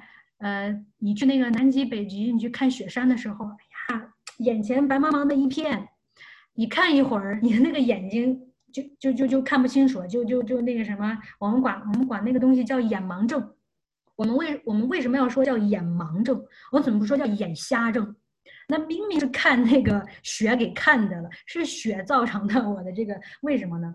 其实这就是说啊，其实呢，你的眼睛啊，虽然是血给你造成的，但是是你的眼睛自己失去了继续看、继续视的那个能力，所以是我们用的是盲，而不是瞎。别人拿个东西给我眼睛戳瞎了，这个你不能，你无可阻挡这个外力啊。迫使给你弄瞎了，这个叫瞎。所以说这个 blind 英语的这个 blind，它虽然对应着中文的瞎和盲，它两个都对应，但实际上这个 blind 它指的是什么呢？它指的是这个光啊太强烈了，强烈到一定的极点造成的。哎呀，我这个眼睛瞎了，我这个眼睛瞎了。所以说，如果你去查这个 blind 这个词，它在字典当中的意思的时候呢，你会查到它有一个对应的中文的意思是使眼睛瞎的。使眼睛盲的，那你们想过为什么前面要多一个使呢？那个使意是到底是谁使我的眼睛瞎了呢？就是他的那个认知概念，它来源于哪个认知概念？它来源于 light，某个东西太明亮了啊，照的太刺眼了，就把我的眼睛给我弄瞎了。那这是 blind 它的认知概念。那很，那进而我们理解这个 blinding，它为什么是耀眼的、刺眼的？它最终还是要归结到它的认知概念，也就是 light 这个词。light 就很耀眼的、很刺眼，的自然的 blinding 这个词有耀眼的、刺眼的这个意思，也就是非常的啊，这个自然的。好，那这是 light 和这个，这是这个 blind。那么再来讲一下第二个吧。第二这个词，这个这个 radius 和这个 radiant。这个 radio 这仨词，这仨词一个是中文的意思叫半径啊，一个中文的意思叫光辉灿烂的，还有中文的意思叫这个无线电广播。那为什么呢？这这这仨词儿的意思，这这这三个词的中文解释其实就就就有点背道而驰了。它它其实不能很好的解释这仨词儿之间的关系的。这三个词呀，它们都来自于呃有这么一个词。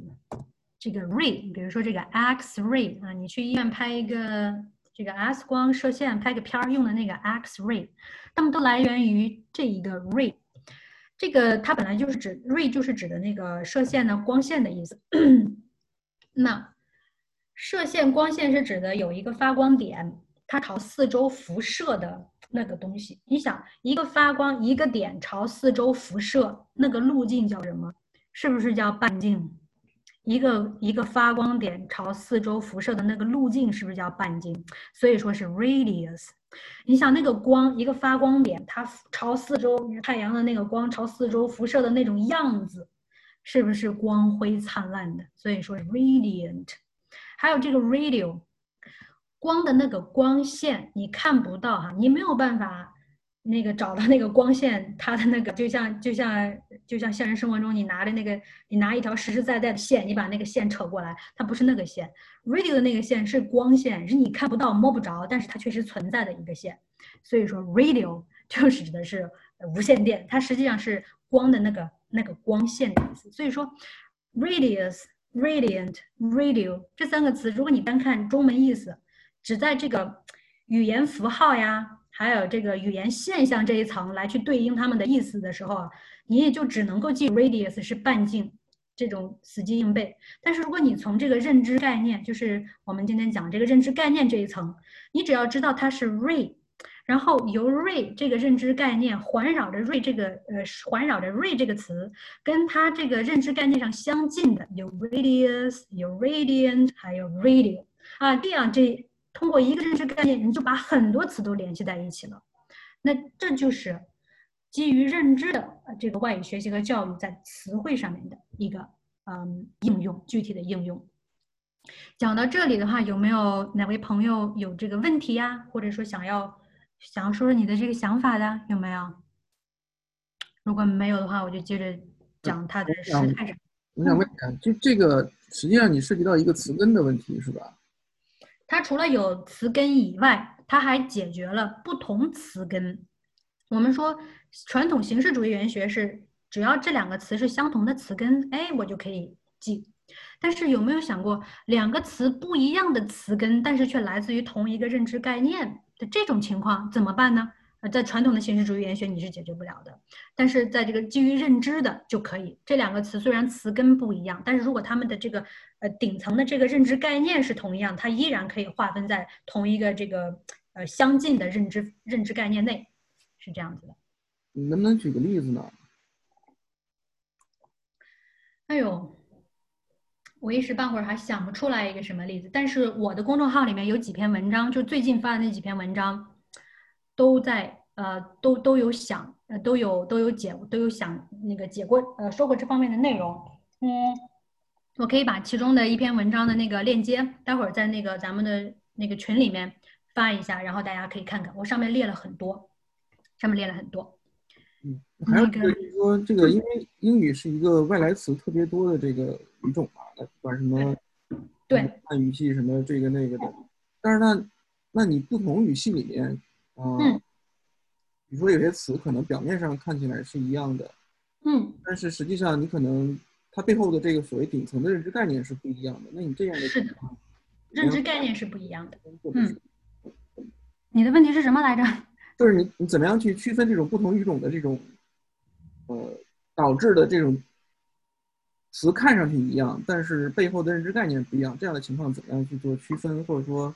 这个到目前的话，还没有一个人说能够把所有的词，尤其是来自于不同语种的这个词啊，把这个认知概念都给你都给你这个划区分的很清楚。目前还没有任何一个词典或者任何一个这个研究机构、学术机构能够把这个东西做出来。只是大家在嗯目前的这个阶段上认识到，词尤其是不同词根的词。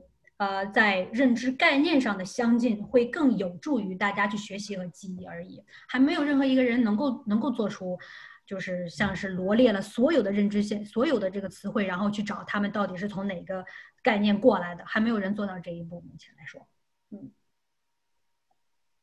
我想问个问题啊，就是说这个刚才我们讲的这个 blind 和 blinding。那这个跟前面我们呃上半场讲的这个距离会有一定的关系吗？比如说 blinding，你还没有太近，所以你只是觉得这个很光芒，呃，光芒万丈。那你 blind 就是因为你这个又又又近了一步，跟这个会有这个方面的联系吗？跟这个距离上？呃，这个没有，跟这个距离没有关系的，跟我们上半场讲的这个距离是没有关系的。我们上半场讲的这个距离是一种。啊，它大的从大的范围来讲是一种隐喻的隐喻的应用。你明明是你明明是是这个空间上的一个距离，但是你把这个距离用在了呃，你把这个距离的概念用在了语言上，相当于是空间的这个概念往语言上面的一个映射，一个映射而已。我们刚才讲的这个词汇上面的这个在认知概念上的这个呃，就就这个 blind 和 blinding 这两个词来讲是没有那个距离的那个那个映射的，是没有的。OK，嗯，啊，如果没有问题的话，我就接着讲这个语法的啦，好，接着再分享吧。语法，好，这是词汇，接来讲这个时态上面吧。语法呢，我就挑了一个时态，语法很多的，我就挑了一个，嗯，这个最大的这这一块吧，就是时态这个地方。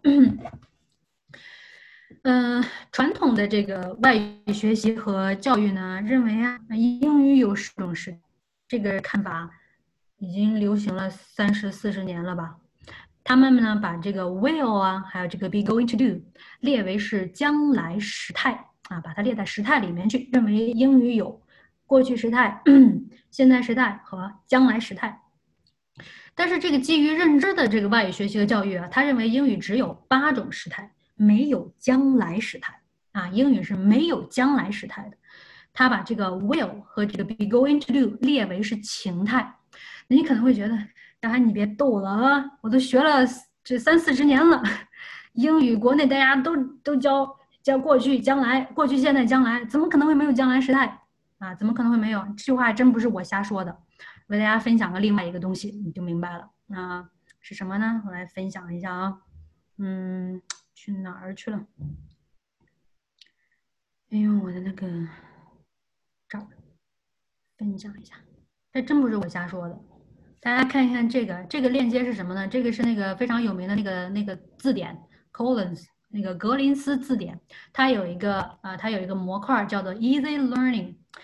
这个模块在讲啊，表示英语的这些语法，嗯，不是不是，表示将来的啊这个这个语法的时候呢，它上来第一句，English has no future tense as such。它上来第一句就这么说，这是人家英语母语者就是这么认为的。However, several forms, especially the model, the model verbs will and shall can be used to make future reference。 换句话说呀，在英语母语者看来，你是在表示将来，但你却没有将来时态。啊，再重复一遍，你可以有很多个形式来表示将来，但是你却没有将来时态。你用什么来表示呢？你有 several forms。especially the modal verbs 情态动词 will 和这个 shall。那这一页呢，我待会儿可以把这个网址呢，再在这个群里面或者是那个 chat 里面分享一下，感兴趣的朋友可以看这一页啊，它就列出来了如何用这个 base，如何用这个情态动词来表将来，如何用这个类情态的词组来表将来，如何用这个。呃，这个叫是现在进行时态来表将来，如何用这个现代一般时态来表将来？呃，这个是这个是什么呀？这个是 future，这个 future perfect tense 还表将来，好吧？然后还有一个 be about，就是它列了这几种，八种吧，它列了有八种啊，来表示将来，但是却没有将来时态，包括在这个左边哈啊，在这个右边呢。他讲这个 tense 啊，还有这个 tense 就是时了，这个 aspect 就是体了啊，包括他讲这个 compound compound tense，它列了这么几种，但没有哪，你看这上面都是 tense，present tense，啊，present simple tense，past tense，这一二三四五六七八，前面八个都是 tense，到了将来人家改了，还不是 tense，他改了，是用一个 future reference 啊来来来说。它前面它有八种，都是时态啊，到这儿不是了。就是大家如果对这个感兴趣的话呢，可以啊看看。我我直接把这个贴一下吧，在群里的那个那个里头。嗯，我先停一下哦。我现在这个 chat 我们现在就分享一下，你感兴趣的你可以就点这个页面就过去看就可以了。然后我再分享我的那个 PPT 哦。好。然后呢，这个认知语言学，嗯，基于认知的这个外语学习和教育，他认为英语只有八种时态啊，没有将来时态。这个 will 和 be going to do 被列为情态或者是类情态词组。那我们可以用啊这样这么一个认知来解释一下某些啊，这个在传统的这个外语学习、传统的这个结构还有形式主义语言学解决不了的问题，我们可以试着用这个认知来解决一下。比如说哈，有有很多同学都问。这个为什么现在进行时态 be doing 可以表将来啊？比如说下面这个例子，I'm flying to Toronto on Friday。I'm flying to Toronto on Friday。很多学生就问老师，你看我明明是 I am flying，后面为啥是个 Friday 呢？我明明现在正在飞，后面怎么是 Friday 呢？这就是这个语法这前后不对，前后前后不对呀。还有这个，有同学还问这个为什么一般现在时态可以表将来呢？The film starts at two forty-five。你看，明明是 starts，哎，为什么不明白？为什么应该是现在呀？怎么是将来呢？很多学生都问问这个问题。那传统的这个结构形式主义语言学是没有办法解决，或者是来解释这个现象。他只能说啊，这是个例外啊，你记着吧，死记硬背吧。啊，大家都是这样子的。那。这样的这个问题啊，如果用从认知的这个角度来看的话，这个问题的问法本身就存在着问题，这个问题问的就不对。现在进行时态怎么能现在进行时态怎么能表将来呢？现在进行时态就只能表示现在进行，它不表它不表示将来。一般现在时态也不表示将来，一般现在时态就只能表示现在。正确的问法应该是为什么 be doing 这个形式。它既可以表示现在，它还可以表示对未来的有把握的推测，啊，我们再的把这两个问题再再对比一下吧。左边的这个传统呢，是一看到啊这个 be doing 就觉得哎，肯定就是现在进行时态啊，这个形式和时态就是一一对应的，没有其他的，一看到它就是它，反正它就是它，它俩是一样的。所以现在进行时态表示将来，这句问法本身就是错的。从基那个基于认知的这个外语学习、外语学习和教学的这个角度是怎么看的呢？把形式和时态是区分开的啊，形式是时式，形式是形式，时态是时态。be doing 这个语法形式，它可以表示多种时态，其中的一个是现在进行，还可以表示啊这个将来对于将来的有把握的推测。包括第二个问题，一般现在时态表将来啊这个问题本身就是错的，一般现在时态就是表示一般现在，它不表将来。正确的问法应该是 base form，如果是单三的话，后面要加一个这个 s 的这个 form，这个形式。它为什么既可以表示一般现在的常态，它还可以表示对将来的啊这个肯定的推测啊这个肯定的计划呢？这才是啊你应该问的这个问题。有时候我们发现，你如果把一个问题问对了，你的答案其实就已经出来一半了。那这个答案是什么呢？我们就得讲下面的一个东西了，这叫做语言现象和功能的对应啊。这个传统的这个外语学习啊，结构形式主义语言学呢。他呀，把这个语言现象和语言现象之间出现的概率当做是语法规律。一看到一个时间标志，哎，这个就是时态；一看到一个语法形式，哎，这个就是时态。你你你你把语言现象和语言现象之间出现的这个高概率当做是语法规律之后呢，你就没有办法解释那些不符合概率的例外，你就只能死记硬背，因为它是基于概率。这件事儿咱们可以举一个例子，比如说哈。夏天天热的时候啊，嗯，我们一般都这个呃穿着短裤啊，吃吃着雪糕，穿着短裤哈，这个事儿经常发生。但是语言上我们不能说哈，我一穿短裤我就吃雪糕，或者说我一吃我一吃雪糕我就穿短裤。那你冬天吃雪糕，你没穿短裤你也吃雪糕了，你怎么解释呢？这个用传统的这个形式主义语言学你就解释不了了。事实上啊，把穿短裤和吃雪糕这两个现象紧密结合在一起的，不是因为他们彼此的关系，而是因为另外一件事儿，是因为天热，或者是你身体觉得热，热这件事儿把这两个现象结合在了一起。他们两个之所以经常发生，都是因为天热这个现象啊，天热这个事儿，所以。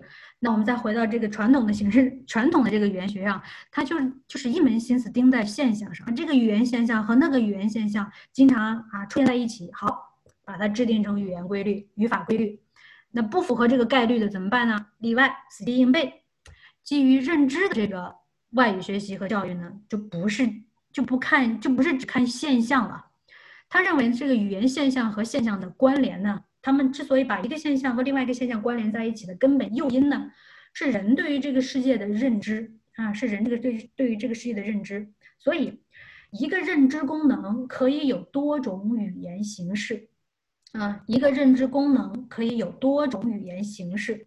反过来，一个语言形式也可以有多种认知功能啊，可以有多种认知功能。这就跟嗯这个上面这个例子哈。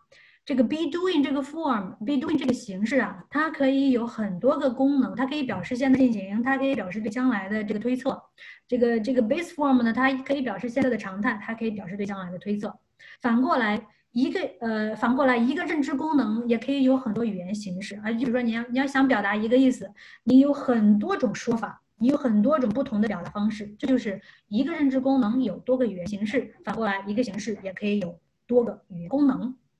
越是简单的形式，功能越复杂。怎么讲呢？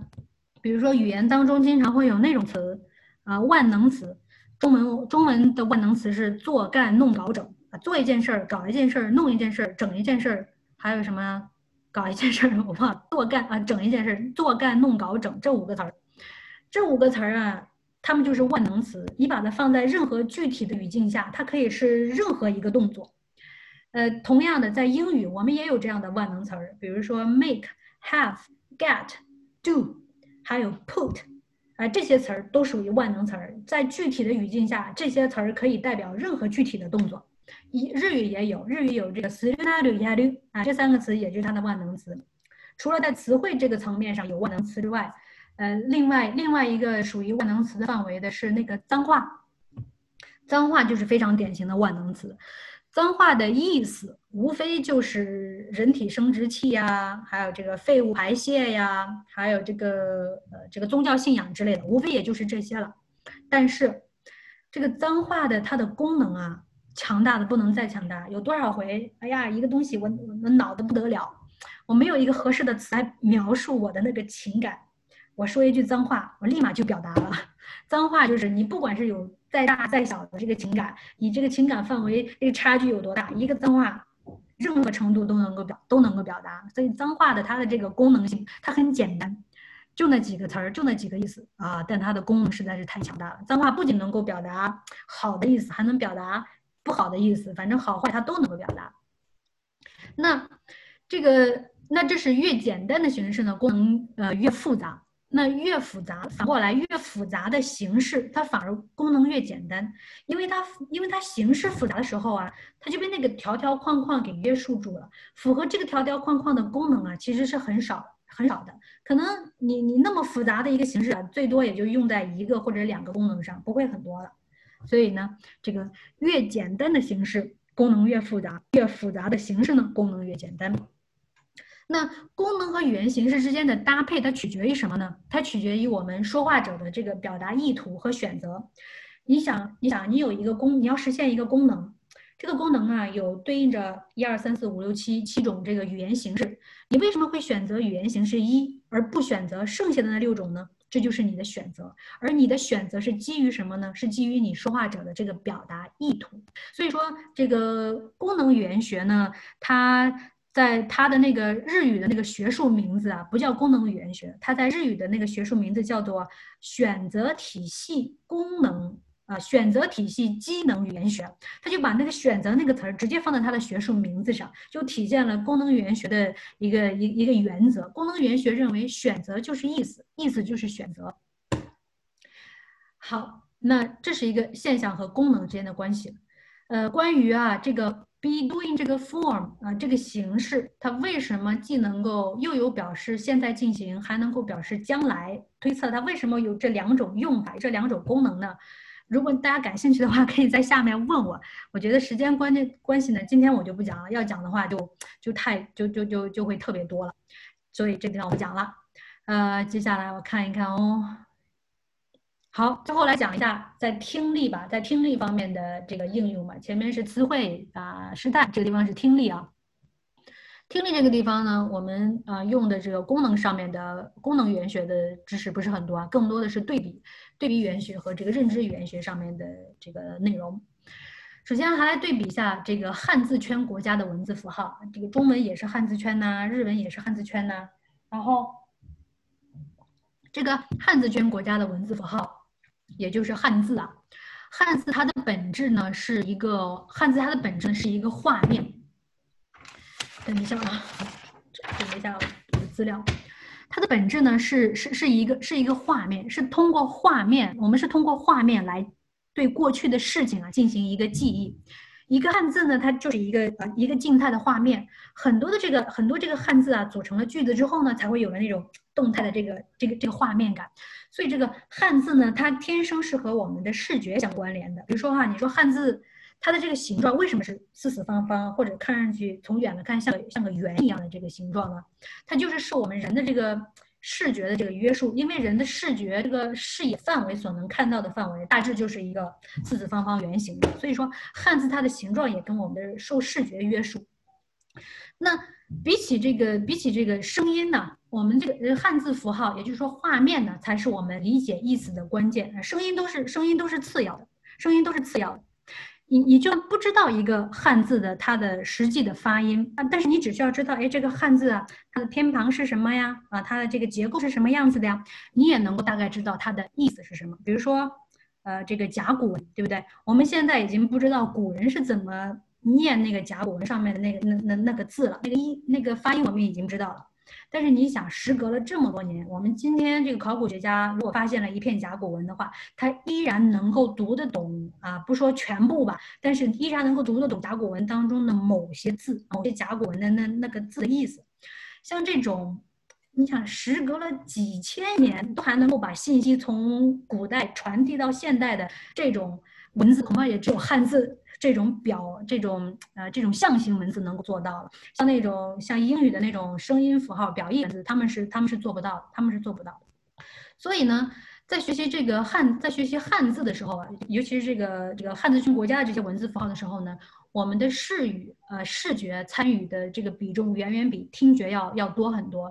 我们大脑当中的记忆呢，也多是对于静态画面的一个一个记忆。而且呢，汉语呢，是我们是先有了汉字符号，啊，汉字符号用来记一些事情啊，帮助帮助我们原这个古代的人来记一些，来记，比如说数字呀，或者是记日期呀，啊，它是先有了这个汉字符号用来记忆某些东西。之后啊，才有了这个发音，给这个汉字符号配上发音。好，那这是这是这个汉字圈国家的这个文字符号的特点，本质就是它是一个画面啊。我们汉字是一个画面，但是字母圈国家的这个文字符号啊，它就是不一样的。字母的本质是什么呢？字母的本质啊，它是声音的，它不是画面，它是声音。声音呢，是对呃瞬间性的一个过程的捕捉。或者说是啊，连续性的一个一个变化的记忆，一个一个字母串呢，其实就是一个过程。一个字母串，比如说一个单词的那个字母串，它就是一个过程。那很多这个字母串组成成句子之后呢，就变成了一种持续的。一个一个动态变化，所以说这个字母啊，字母文字呢，它天生和人的听觉相关联。英语单词呢，之所以总是一串一串的，你看它总是从左到右啊，那个一串一串的，其实体现的也是这个声音的一个特点，因为声音就是一段一段的呀。比如说我今天说了，现在快有两个小时了，那我说的是一段一段的声音，对不对？我没有说一个方块的声音，我说的是一段一段的声音。那在形状上，你看字母。它既可以是，比如说像英语一样从左到右排列的这种字符串，呃，这个字母串，它还可以像藏语那样从上到下，从上到下的一个一一个一个字母串。好，那对于这个字母圈国家的人来说呢，声音啊，声音是他们理解意思的一个一个关键，字母符号反而都是反而都是次要的，反而都是次要的。那你就算是不知道啊，一个比如说一一个单词的一一个正确的它的一个拼写吧，你就算是不知道它的一个正确拼写，但是你只要能够听出来，哎，那个单词是是什么音，你就能够理解它的意思。比如说之前那个那个有一个老师，呃，群里面呃，就是今天来听课的这个刘老师之前问我，他说，哎呀，给学生讲课的时候，那个那个 because 那那个词那个 cause 那个发音。它就是一个很好的例子，因为英语母语者他们的大脑是声音和意思的对应，不是单词的拼写和意思的对应。他们只要听到这个 cause 那个音，哦，立马就能反映出来，哦，原来是元音的那个意思。然后呢，这个 cause 这个词它是有它的这个字母符号的书写，可以是口语当中的那个。就是那个简写的那个 c u z，可以是那么一个简写，它还可以是那个书面语的，就那个完整的拼写 because，它可以是那种。所以说是一个声音啊，一个具体的声音听了之后，然后对应着它的一个字母符号的拼写，可以是书面语拼写，也可以是它的这个呃这个口语口语形式的拼写。那这个字母呃这个字母符号呢？在学习他们的时候，在学习英语的时候呢，听觉参与的这个比重远远是要大于大于视觉的。那我这个大脑在记忆字母符号的时候呢，多是很多是在记忆一些动态的过程啊，动态的这个变化的记忆，不像我们中文啊，汉字是对静态画面的记忆。那这个对于这个字母圈国家的人来说，他们的字母啊，他们是先有发音啊，大家先说话，说话说了就远古的人呢。大家先说话，说了一段时间之后，觉得这个说的东西啊，得需要有东西记录一下来。那在墙上吧，啊，说的好像，好像用这个符号可以记那个音，然后就造了一些符号来来记，来记。那那这就是啊，对这个汉字圈国家的这个文字符号呢，和这个字母圈国家的文字符号啊，啊，它对于我们这个在外语学习和教学当中的一个一个对比。那接下来我们看一下它这个，它对于我们有有哪些启示呢？这个启示其实还是蛮重要的。在学这个字母国家的这个这个语文字符号，也就是这个字母的时候呢，我们得要重新来看，重新来审视这个声音概念，还有字母符号的学习顺序了。我们也得重新来审视。我们在学英语的时候呢，是正确的这个顺序应该是先让耳朵啊把这个声音给熟悉起来。比如说刚才那个 cause 那个词，得先让耳朵一听啊 cause，知道那个声音，然后呢把这个声音啊和大脑当中那个概念给对应起来。最后啊，再用眼睛啊，最后再用眼睛去看哦，这个 cause 这这个这个声音它有什么样的字母符号的拼写？它在这个书面当中是那个完整的 because，它在这个口语当中是那个 c u z 的那个那那个简写的那个那个拼写。这才是啊，就是学字母学学这个这个字母符号语言的时候正确的一个顺序，先是声音，然后声音和概念对应，然后才是它的一个拼写。但是相较于我们传统的这个英语教学来看，我们这个顺序是相反的。我们大家是好像都是这样子的：先用眼睛啊，先用眼睛来看看这个单词什么拼写的，再看看这个单词的拼写，它对应的中文意思是什么。或者说你不看它中文意思，你直接看它的英文解释，你看它它和你大脑当中那个概念对应起来，然后你最后才看哦，这个单词的发音是这样子的。然后有一天你跟朋友聊天的时候，朋友突然发了一个音。这个音跟我之前 字典上的那个字儿好像不是同一个音呢，你根本跟它的对照不起来，因为你的学习顺序是先用眼睛、用视觉去看它的文字符号，然后文字符号和它的概念相概念相对应，最后才用才去才才去看它的，才去听它的这个具体的声音到底是什么。这个过程啊，是是是本末倒置的，是本末倒置的，这个是不对的。那这是对我们的第一个启示。第二个启示是什么呢？第二个启示是我们我们在学这个英语这种字母符号的时候呢，得需要换一个角度来看音标和单词的这个地位啊。传统的呢是先看单词长什么样啊，单词的拼写是这是那，然后再看单词后面有个小括号，有个那个音标符号，再看它的一个，它的那个具体的这个发音，是单词的拼写，也就是它的这个语言符号形式是在前头是重要的。然后它那个实际的发音是不重要的，是次要的，是在它的后头的。然而从如果是从认知啊，从这个对比语言学这个角度来看呢，这个顺序是相反的。我们应该先看，尤其是在练听力、提高听力的时候，应该是先啊，先让耳朵去听听那个发音是什么样子。听的时候自己自己在纸上写哦，我我听的那个音好像可以用这么一个音标符号给表示出来。你把那个音标符号写下来之后，最后。然后你再去看它真正的这个拼写是什么样子的，你会发现哦，原来听的音是这，但它实际的拼写是有很多形式的，尤其是这个书面语拼写和这个和这个这个口语上的拼写，原来是有不同的形式的，这才是我们就是看就是看待这个。这个这个音标和单词它俩的位置啊，正正确的位置应该把它俩给调个个儿啊。先看音标，音标很重要，音标和耳朵和这个听力相对应，然后才是它的拼写。但是我们传统的这个英语教学啊是反过来的，是先看单词拼写，然后再看呃它的它的这个音标，这是这是不对的。好，嗯，这就是第三个在听力方面给我们的一个启示了。哎呦，最后就要结束了。最后就要谢谢大家了，我今天讲的内容就就讲到这里呢，就就就就讲完了。然后呢，我就想说，呃，今天我讲的，我我我在认知方面的这个研究呢，就是用一句话来概括的话呢，就是我一直认为啊，人是如何认知这个世界的，那人的语言就会如何表达你。你的母语，比如说我们是中文，中文有自己的这个认知世界的非常特殊的这个角度啊，你有他认知的这种特定的方式，你既是基于那种认知，所以我们的中文才有了中文那样的表达。那英语和日语都是一样的。如果我们在学习外语的时候，你不管是同时学一门还是两门外语，啊，你如果把那个认知方式，那个观察不同的语言、观察世界的角度，就像是大脑当中有个小开关一样，看吧。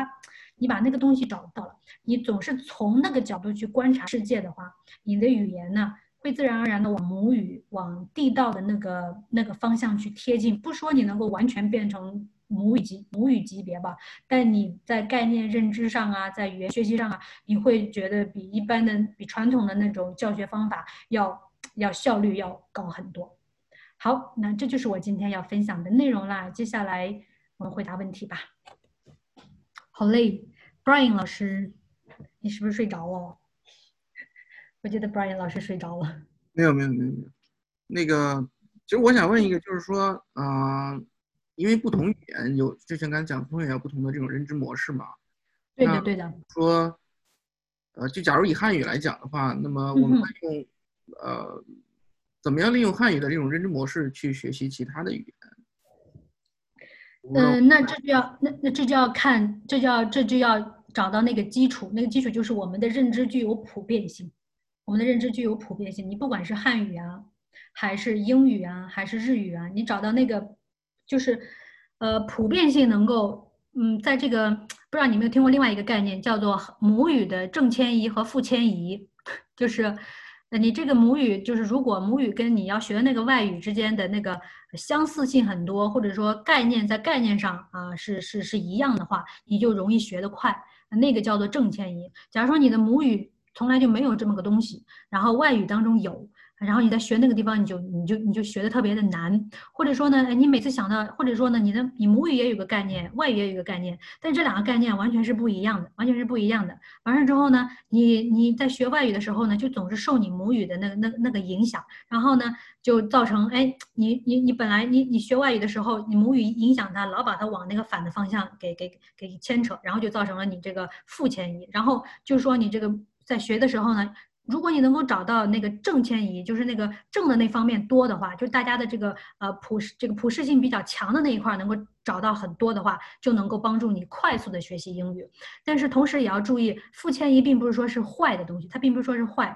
如果你能够找到找到足够多的负迁移，并且能够清楚的认识到，哎，这是母语，这是英文，它俩的不同点在哪里？你如果把不同点找到，并且每次都有意识的提醒自己，哎，这个地方是这这个跟我的母语是不一样的。我我我下回再说是我不应该用母语的那个那个方式去思考，我应该用用英语的那个方式去思考。你找。找到那个异同点，找的越多，你的那个学习的效率就就越高。所以说是是两种，一种就是正迁移，正迁移就因为就是大家这个相同相同点实在太多了，你就可以完全依赖于，也不是说完全依赖母语吧，就是借用母语的效率很高一些。负迁移的那个地方呢，要找到异同点，那这叫说到那个对比语言学上了。对比语言学就是在找到他们之间的异同点，通过对异同点的把握，然后来。提高你学习外语的这个效率的，不然老师。所以这些就是还是靠平常的这种积累，是吧？嗯，如果如果你的问题是说啊，目这个认知语言学和功能语言学能不能像传统的形式结构主义语言学一样拉一个完整的框架，所有人都照这个框架一步一步的去学这个语法，去学这个单词，目前还没有。认知语言学和功能语言学还没有说细致到这一个这一个阶段，它还不能够说拉一个完整的框架写一本书，大家都照这个书来学学外语，肯定都学得很好。目前还没有，主要是因为，呃，主要是因为系统功能语言系统这个功能语言学和认知语言学跟传统的形式主义语言学，它俩层次不一样。传统的这个形式主义语言学是研究现象。现象足够多，也就是说你那个样本足够多，然后在样本上抽出一个概率，然后把那个概率写成书。但这是语法，大家来学吧。但是认知啊，它它是用来解释现象的，它是在现象的上一层，在概念那一层。概念太过于抽象了，你是没有办法说，因为知道了一个概念，然后就可以往下应用到所有的现象上面去，不是那样子的。它不是，它不能够从。就是那个做那个从上至下那种教学，那是那是形式主义语言学干的。这个这个认知和功能呢，只能是这个现象，你遇到你遇到这个现象，这个现象啊，你要解释它怎么办？我们把很多现象放在一起，然后来看它上面是什么，上面是什么，来解释它的时候是非常好的。但是你想要从下往上拉一个完整的框架，然后大家都来学，目前还没有做到这一地这一个地步。就我了解到的，基于认知和功能。呃，语言学研发出来的课件，国内都屈指可数，屈指可数，两个指头就数过来了。我认识的，就我之前跟你提过的一个新加坡的那个那个博士，他做过一个，但也是目前也只能做到说英语入门这个阶段，还没有到达英语应用啊，还有这个或者是更高的，还没有到达这个阶段。除了他以外，我算是第二个，我觉得。还没有见过别人，还谁说能够在认知和功能这上面，然后拉一个完整的框架，咔咔咔开发一个课程的。目前我在国内没见过，也许是我孤陋寡闻吧，目前没有见过。嗯，那还有一个就是，因为你讲的主要是中中呃汉语、英语和日语嘛，那么对对，呃其他的语言是不是也有这种认知模式的？有有有。法语，法语对，像法语和德语都是相对来说，包括形形式上是非常规整的一些一些语言吧。那么他们的这些其他不同语言的认知模式，这个有没有什么东西可以去参考或者说去了解的吗？有肯定是有的，尤其是我所了解到的法，就是法国的这个这个就在认知语言学的这个学术上面的研究，还是有很多很优秀的这个导师啊，然后学术这这个上面的人的博士啊，他们都有的。有我看过有一些书啊，都是这个法语的这个作者写的。因为我自己不懂法语，我不懂，但是呢，我觉得如果你懂法语的话，我可以给你一些关键字，然后。但是是英语的关键字，如果你能够找到它对应的这个法语的关键字，然后去搜一搜这方面的这个文章的话，也许你就能够找到。肯定会有人研究这方面的内容，用法语来研究，只是我没看过罢了。有，但我可以给你一些英语关键字，然后你对应到法语上面去搜。嗯，好，好啊，多谢，多谢。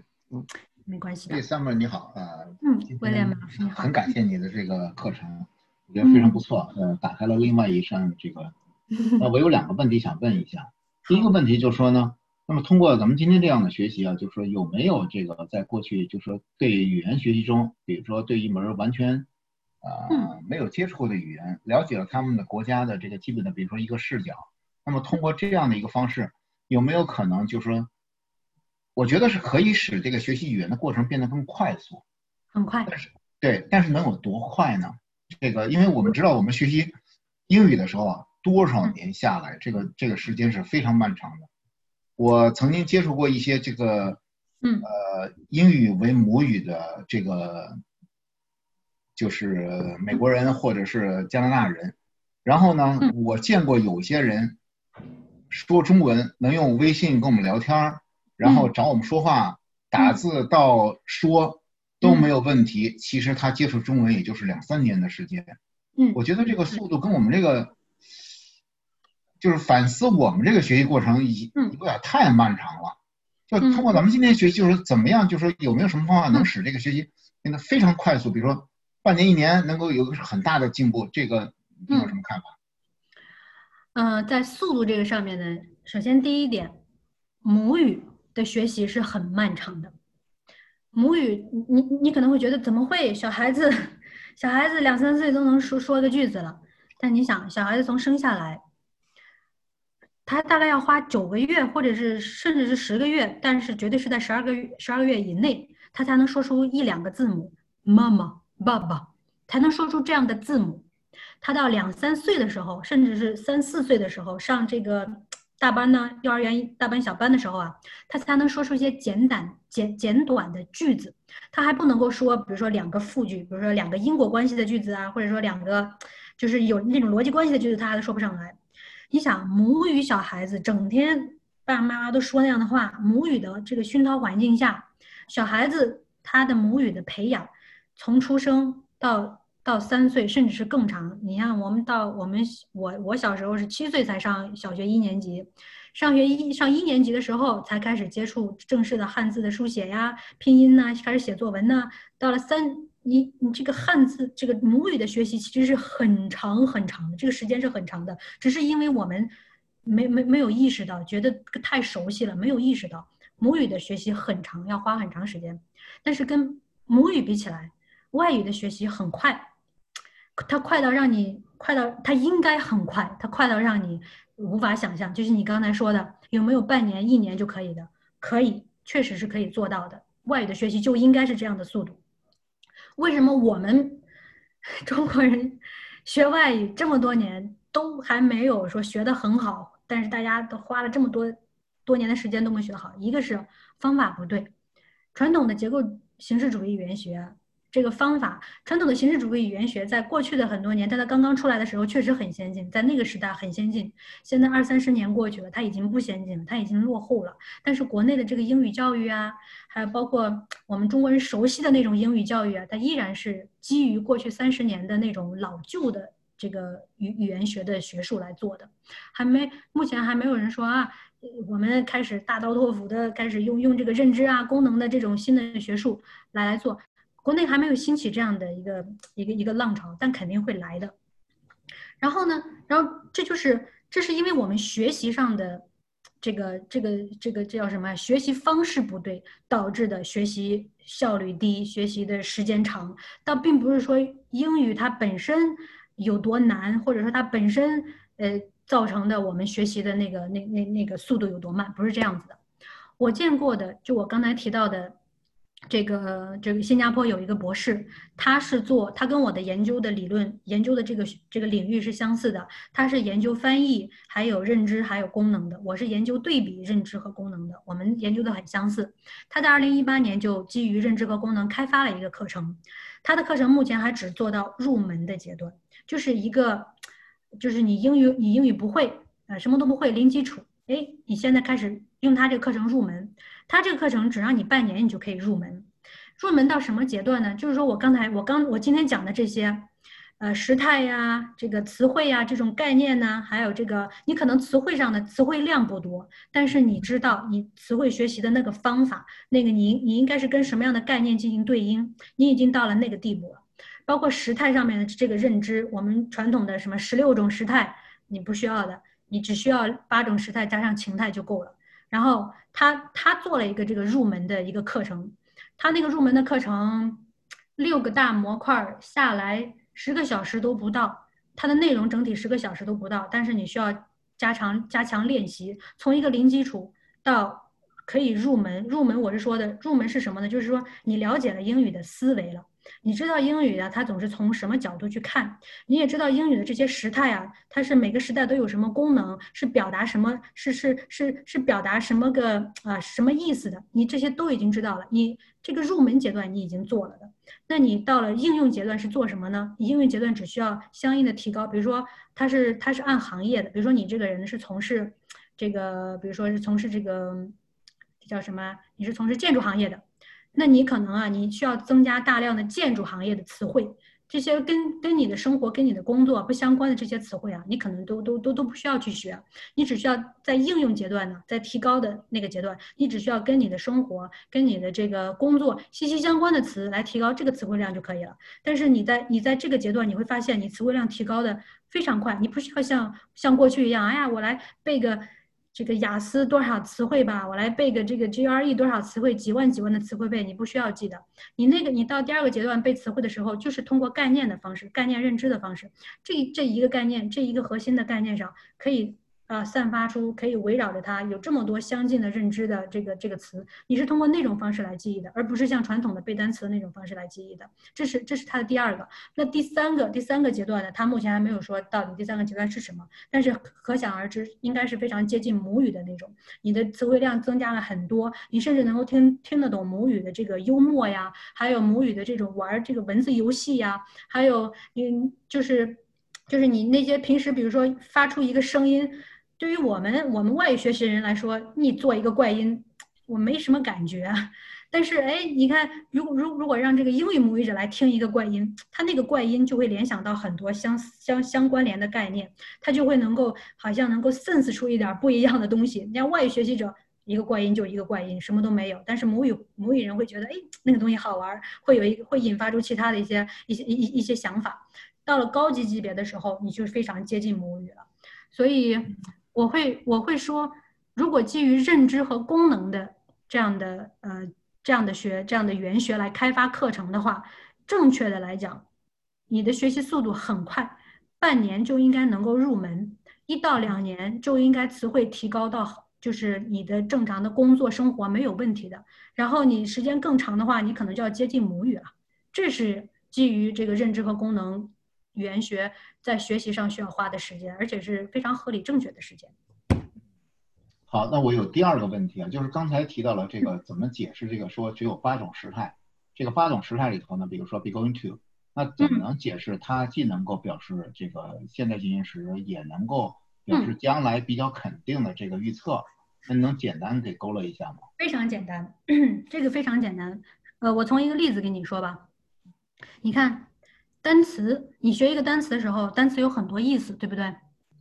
单词的这个意思呢，可以大概的归纳为它的原始意，就这个单词最刚最刚开始产生的时候，它是基于什么东西产生的这个原始意？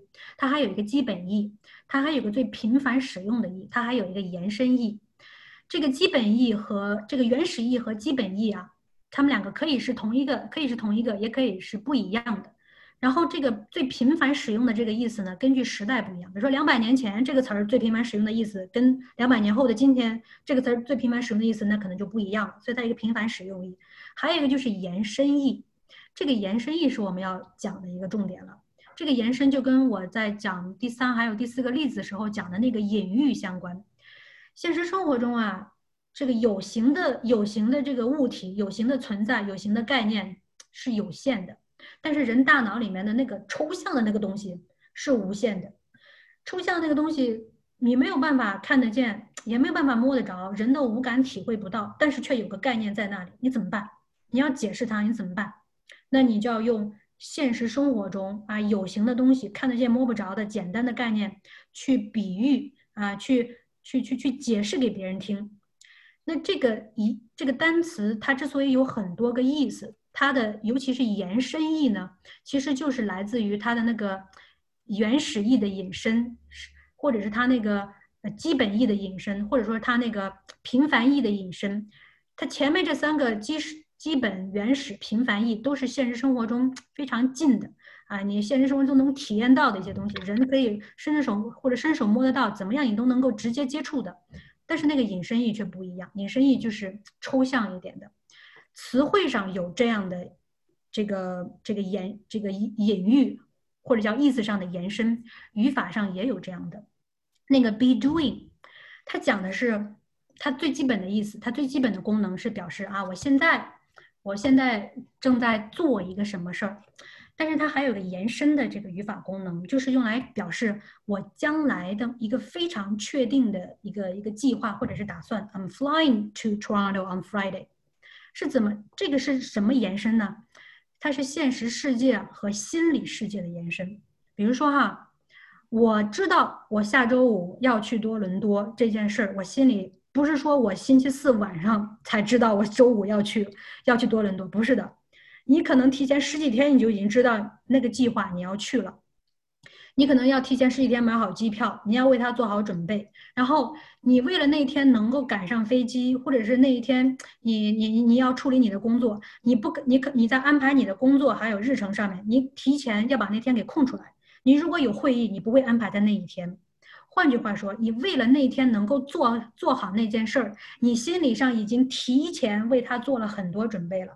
你今天要买票，提前十五天要买票，你可能要准备行李，你可能要把所有的其他事情和那天的坐飞机那件事错开。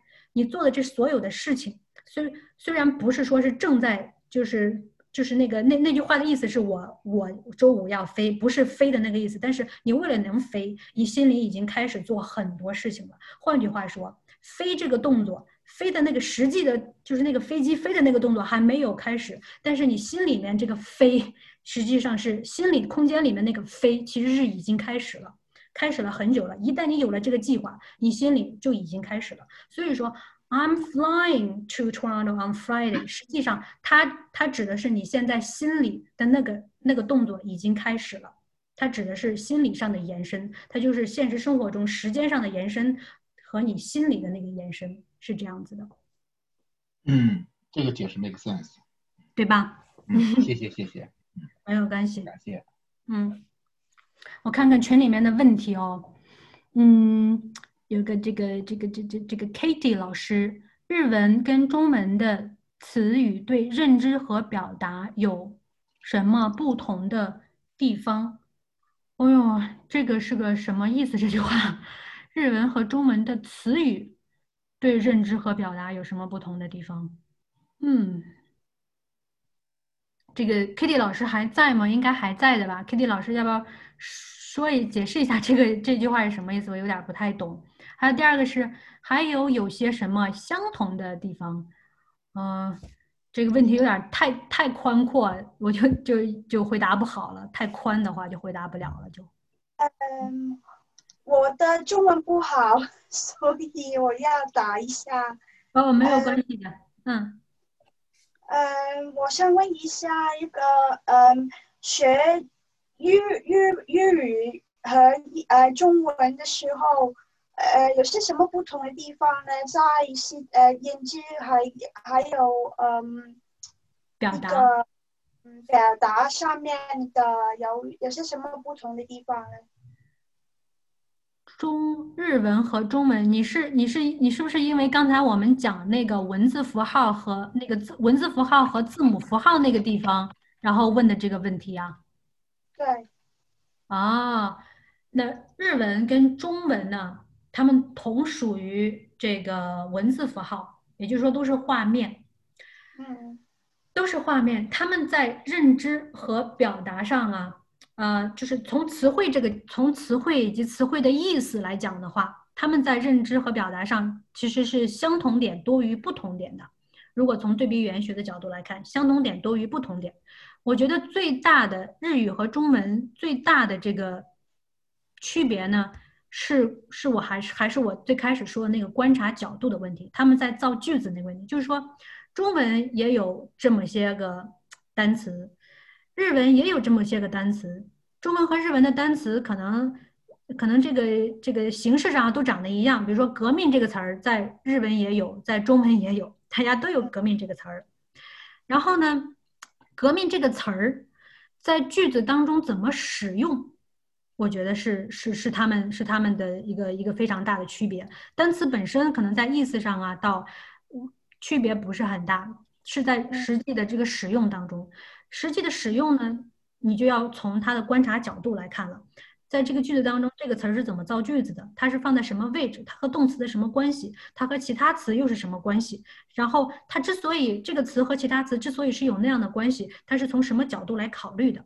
你如果从日语的这个角度来考虑的话，你就会把那个词放在不一样的位置。如果你从中文的角度来考虑的话，哎，你就会按照中文的那个语序来说。所以说，从如果要真的比这个日文和中文的话，词汇的这个上面的认知其实没有特别大的，嗯，这个可比较的东西，反倒是啊，这个观察角度啊，还有这个语法呀，还有这个呃，这个人际的表达上面，你你是怎么表达的这一块更多，这个对比会更多一些。嗯，谢谢，不客气。然后最后还这个 Helen，我们在加拿大的移民有一定的英语基础，怎么如何在短期内使自己有质的提高？我有很多人都说自己有一定的英语基础啊，这这个词就是个幌子。我倒不是说我我倒不是说否定你或者什么，所谓的一定的英语基础啊，要看是在入门以内还是在入门以外。很多人。来，虽然在这个移国家移民了，但是他的英语基础啊，目前还处在入门以内。入门以内，就是你可能词汇上你觉得，哎呀，我涨了，找了，掌握了这个四千了、六千了，甚至是八千词汇了，但是你的你的思维认知程度啊，还没有算是入门，都还没有算是入门，你只是掌握了足够的语言现象，在认知那个级别啊，你还不算是入门。啊，那么我打扰一下哈，那问一下，呃，就如何界定自己已经算是在认知上面已经入门了呢？嗯，那这个就要，比如说我问我我问你一些问题，比如说我们刚才在讲那个语法的那一块儿，讲语法的那些那些问那些问题，如果说你能够很清楚的，就是很快的能够反映出，哎，像母语者一样，要反映出，哎，这个这个。这个我我之所以会用呃这个语法，不用那个语法，我是从什么样的角度来考虑的？如果你能够很清楚的知道你为什么选择 A 而不选择 B，选择 A 的理由和选择 B 的理由你都很清楚，而且你知道那是对的。如果你能够很清楚的到那那个地步的话，就是你的这个已经入门了。因为你对你大概对于时间、空间，还有这个语法是怎么样体现人们对于英英语国家人对于时间和空间的认知的这块，你算是已经达到了。假如说刚才那些问题问你的时候，我好像选 A 也对，好像选 B 也对，哎呀，我自己也说不清楚到底选哪个。哎呀，习惯上就是这么用的，这都不算是入门，这都不算是入门，这都还算在入门以内。因为你掌握了足够的语言现象，并不代表你已经达到了这个质的这个质这一块。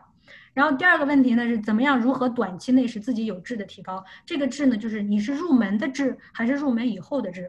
如果你目前都还在入门以内，那你要首先你得要先入门，入门了之后你就不会受那些时态语法的限制，然后你再想要有质的提高，那就是量量越多，质提高的这个速度就越快。这是这是两种两种质，所以说怎么样怎么样从那个呃孩子没没有入门，然后呃提高到入门的这个阶段呢？又从我们个人来讲，应该怎么样做呢？嗯，目前来讲的话，嗯，比较实用的方法。如果你按照传统的，如果你按照传统的那个形式，还有结构主义语言学的那种方式来学的话，我觉得那入门是很难的。嗯，当然不是指这个。我觉得入门是很难的。如果如果是从认知和功能的来看的话呢，嗯，那我倒是可以推荐我知道的一个博士的他的课程是很快的。嗯，国内我还没见过别人开发过这样的课程。如果说你不想上课的话，想自己呃找一些书来看的话呢，我可以建议就是刚才我分享的那个链接，上面那个链接你看到没有？就那个 Collins 一个 Collins Dictionary，它有一个 Easy Learning。这个 Collins 这个 Collins Dictionary 它非常的好，它首先第一，它的词汇，它的它这个词典的编写呀，不是像过去那些老的词典，十年十年编修一次，然后这十年你你看吧，你看它的字典啊，都是十年以前、二十年以前的老句子，它不新的。Collins Dictionary 它的词都是基于最新的语料库，比如说去年有一句什么话。被他的语料库收了。今年如果你查那个词儿，就会找到那一句话。它的字典是活字典，就是说当今的这个语料库里面，这个语料是什么样子的，它就会你查它的时候，你就会看到新鲜的语料出来。所以说，在掌握词汇上面，我非常推荐这个 Collins。然后 Collins 他又开发了一个 Easy Learning，它的这个 Easy Learning 是专讲有一个就是这个 Easy Easy Grammar 的那个那个模块，它那个模块就是用母语英语母语者的那个。那个思维方式去讲英语的这个语法到底是什么样子的，包括我刚才给大家看的那那个网页，它上面直接就说 English has no future tense as such，就是他们自己说的，就是英语母语者自己说的。因为 Collins 它是基于功能语言学开发的，呃，这个单词，呃，这个这个字典和这个语法系统，所以说如果你不想报其他的课程，想要基于自己已有的这个知识，就想使自己转换一下。从认知的角度来重新审视这个语法呀、规则呀，还有单词的话，你就去到这个网站上就可以了。Collins Dictionary 单词也可以学，因为都是新鲜的活单词、活词典。然后语法也可以换一个角度来、来、来、来思考。嗯，好的，谢谢，谢谢，没关系。然后最后可否讲一下汉语方言？哦 呦，我对方言没有研究的，我对方言没有研究。北东北北京话、广东话在认知上的区别。这个我就有点爱莫能 爱莫能助了。我对方言没有研究，主要是，嗯，也没有办法讲出它在认知上有什么区别。我如我的研究呢，目前就把普通话、广东话，还有什么台湾话，还有这个所有方言都都都都都呃统称为中文。我的目我目前研究的这个都统称为中文，不分下面的这个。这个这个方言的，这个是在我的研究范围以外的，这个有点爱莫能助了，不好意思啊。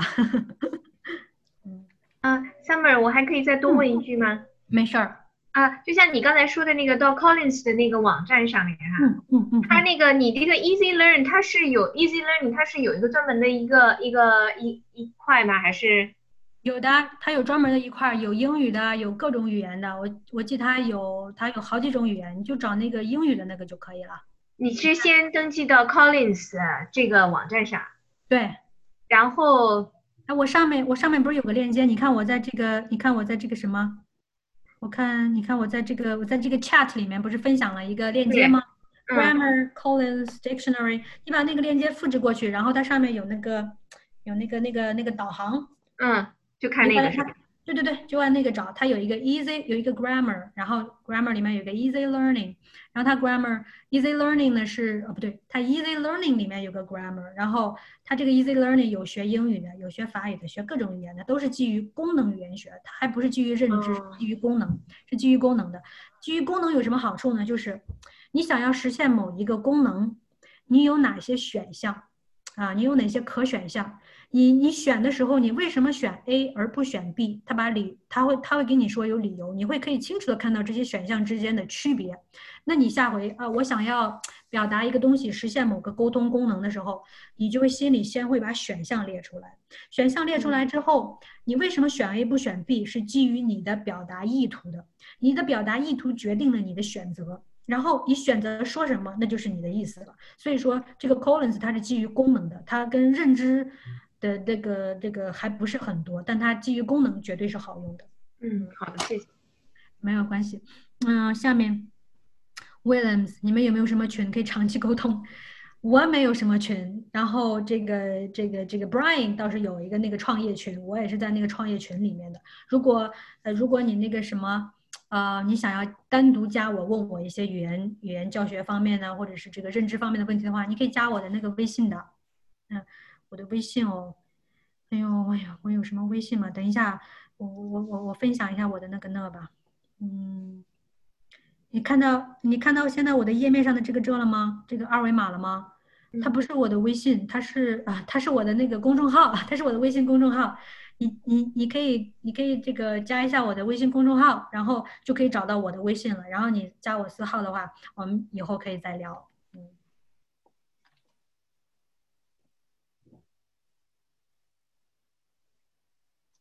好嘞。如果你加的话，我就如果你已经加完的话，我就把这个。我就把这个关闭了，我就 stop share 了。嗯，好，谢谢。加了，谢谢。谢谢，没关系。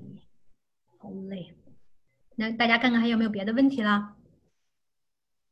两点到两点半，我觉得我在时间上安排还行。嗯，你说。我这边有点理解啊，不知道对不对？我觉得可能跟大家。你说。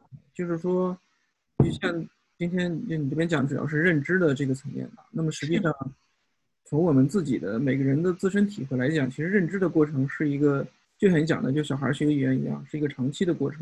是，实际上认知的过程就是说，对于不同，对于同样的一个元素，在不同的这种上下文、不同的场景，呃，在 context 之间，它的这个那些细微的含义上的差别。那么这种东西可能没有办法通过一个非常简单直接的方式就能够掌握的，而是需要说，你要首先你有一些基本的东西之后，然后去了解某一个垂直的领域之内的这样的一些。呃，因为你一垂直的话，你的 context 相对就比较有限制嘛，你去接触起来、熟悉起来就更快。所以，嗯，就是说你要是想，比如说刚才我看有朋友问到说，短期之内有质的提高，可能更多的还是，我觉得一方面要关注这个 summer 这边的公众号，还有那个知乎是吧？另一方面可能真的是说你要在自己比较关注的一个领域里面去尽量接多的这种语料、这种情景的一些呃对话也好、视频也好，或者。Podcast 音频也好，我觉得那些东西都还是有。然后，当你那些东西积累的比较多之后，可能你对 context 比较全，那么你理解起来可能就更加容易融会贯通了一点。是的，是的。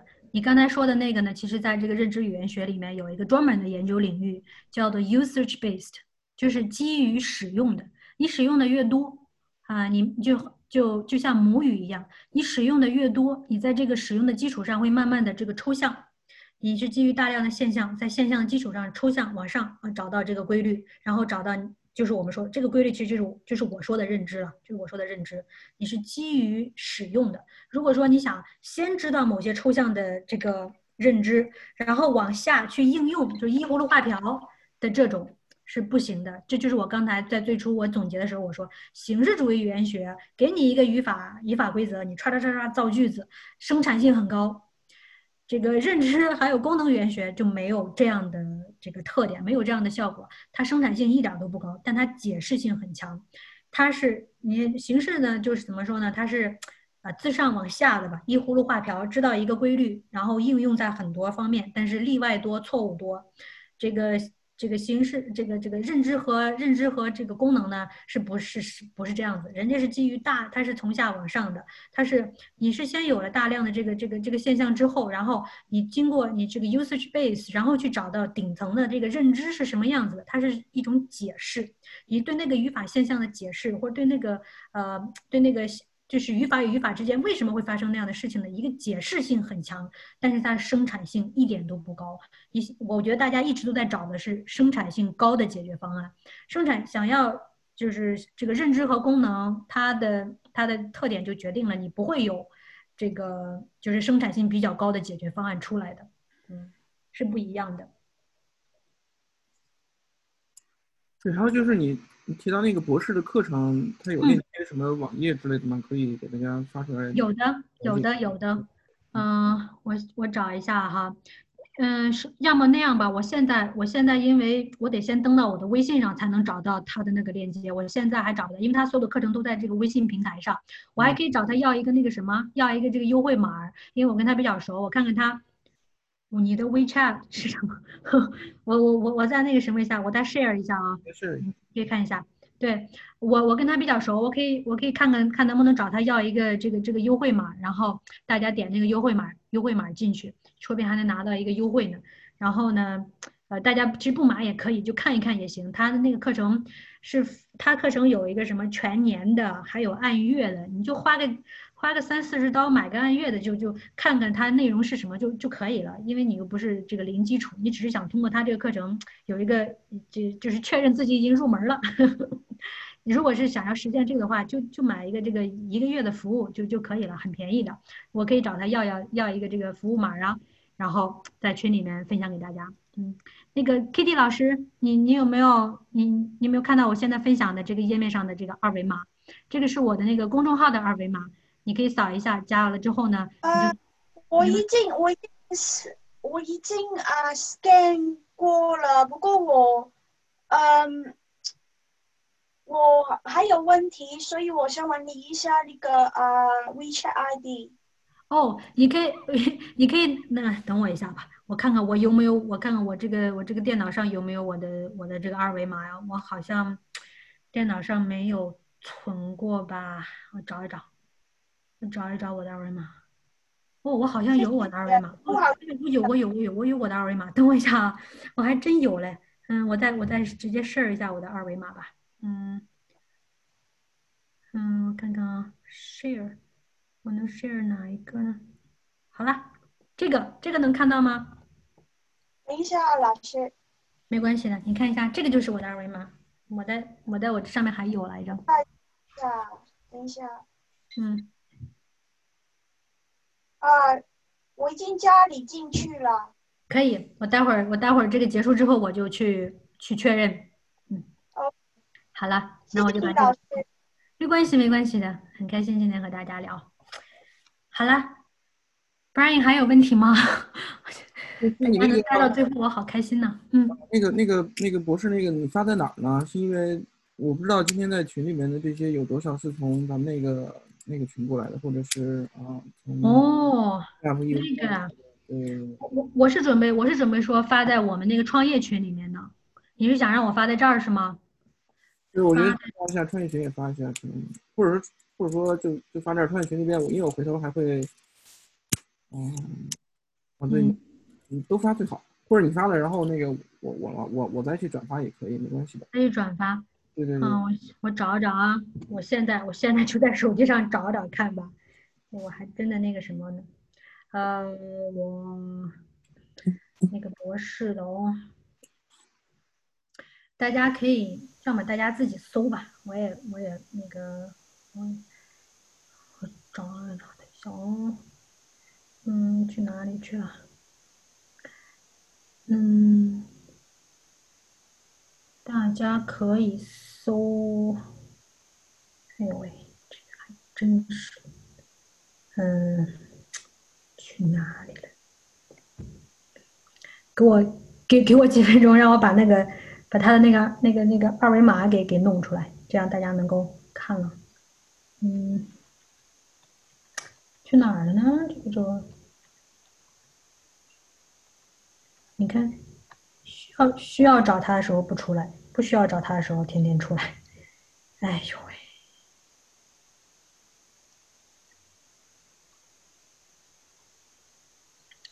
嗯，看看哦，看看他有一个推广这个地方，怎么不出来呢？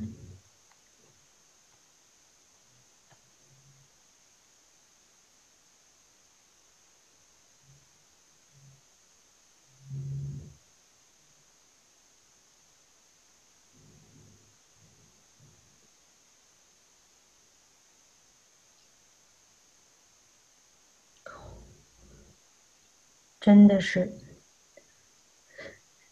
真的是需要找的时候找不着，你倒是出来个二维码呀，倒是给我，哎呦喂，着急呀，嗯，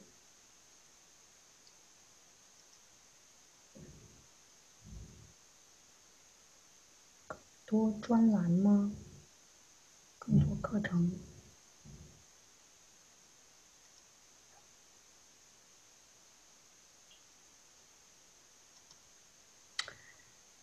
哎呦，我的个天呐！大家再等等我啊！你看我找的时候吧，它不出来。平时一点就有一个什么东西出来了。要不那个那个 summer，你看这样行不行？就我大家加我的那个微信，然后我建一个小群，然后你找到了再发进去就好。哎，那太好了，那太好了！你看我现在这会儿着急找它，就是找不到在哪能够生成它的这个二维码呀，或者说链接什么的。哎呦喂，着急死了！看看啊，嗯，找不着，算了，今天那我待会儿待会儿发给你吧，然后然后你再帮我转发的，太太感谢了，嗯，好嘞。对，我觉得那个，嗯，那现在各位就加我的微信就好了，那个我放在那个聊天记录里有，啊，b r y n z k 那个我的微信 ID，然后加我可以把一些相关东西发进去。好的，好的，很好。好的，谢谢，谢谢大家。没有，非常感谢你，非常感谢，真的，我觉得这个，嗯，嗯，嗯，怎么说呢，就是，嗯。压缩包这个 压缩度太高了，需要慢慢解。压缩包压缩度太高了是吗？我刚开始我设计上半场的时候就想尽量在设计那个上半场的时候就把那个思考的方式引进来，然后下半场再讲那些压缩内容的时候，大家能够好理解一点。但我觉得还是压缩的太太抽象了，然后还是不好理解。这样，因为这完全是另外一个不同的所谓的 paradigm，你这个范式切换。一定会有过程，对，嗯，是的，是的，嗯，但我觉得今天讲的这个内容，如果大家理解了的话，真的是，如果是理解了的话，讲的这些内容，你以后就是就不会再忘的那种，你很难忘掉的这个东西。它不是说像以前一样，你你写个十遍五十遍，过了一一两星期就忘了。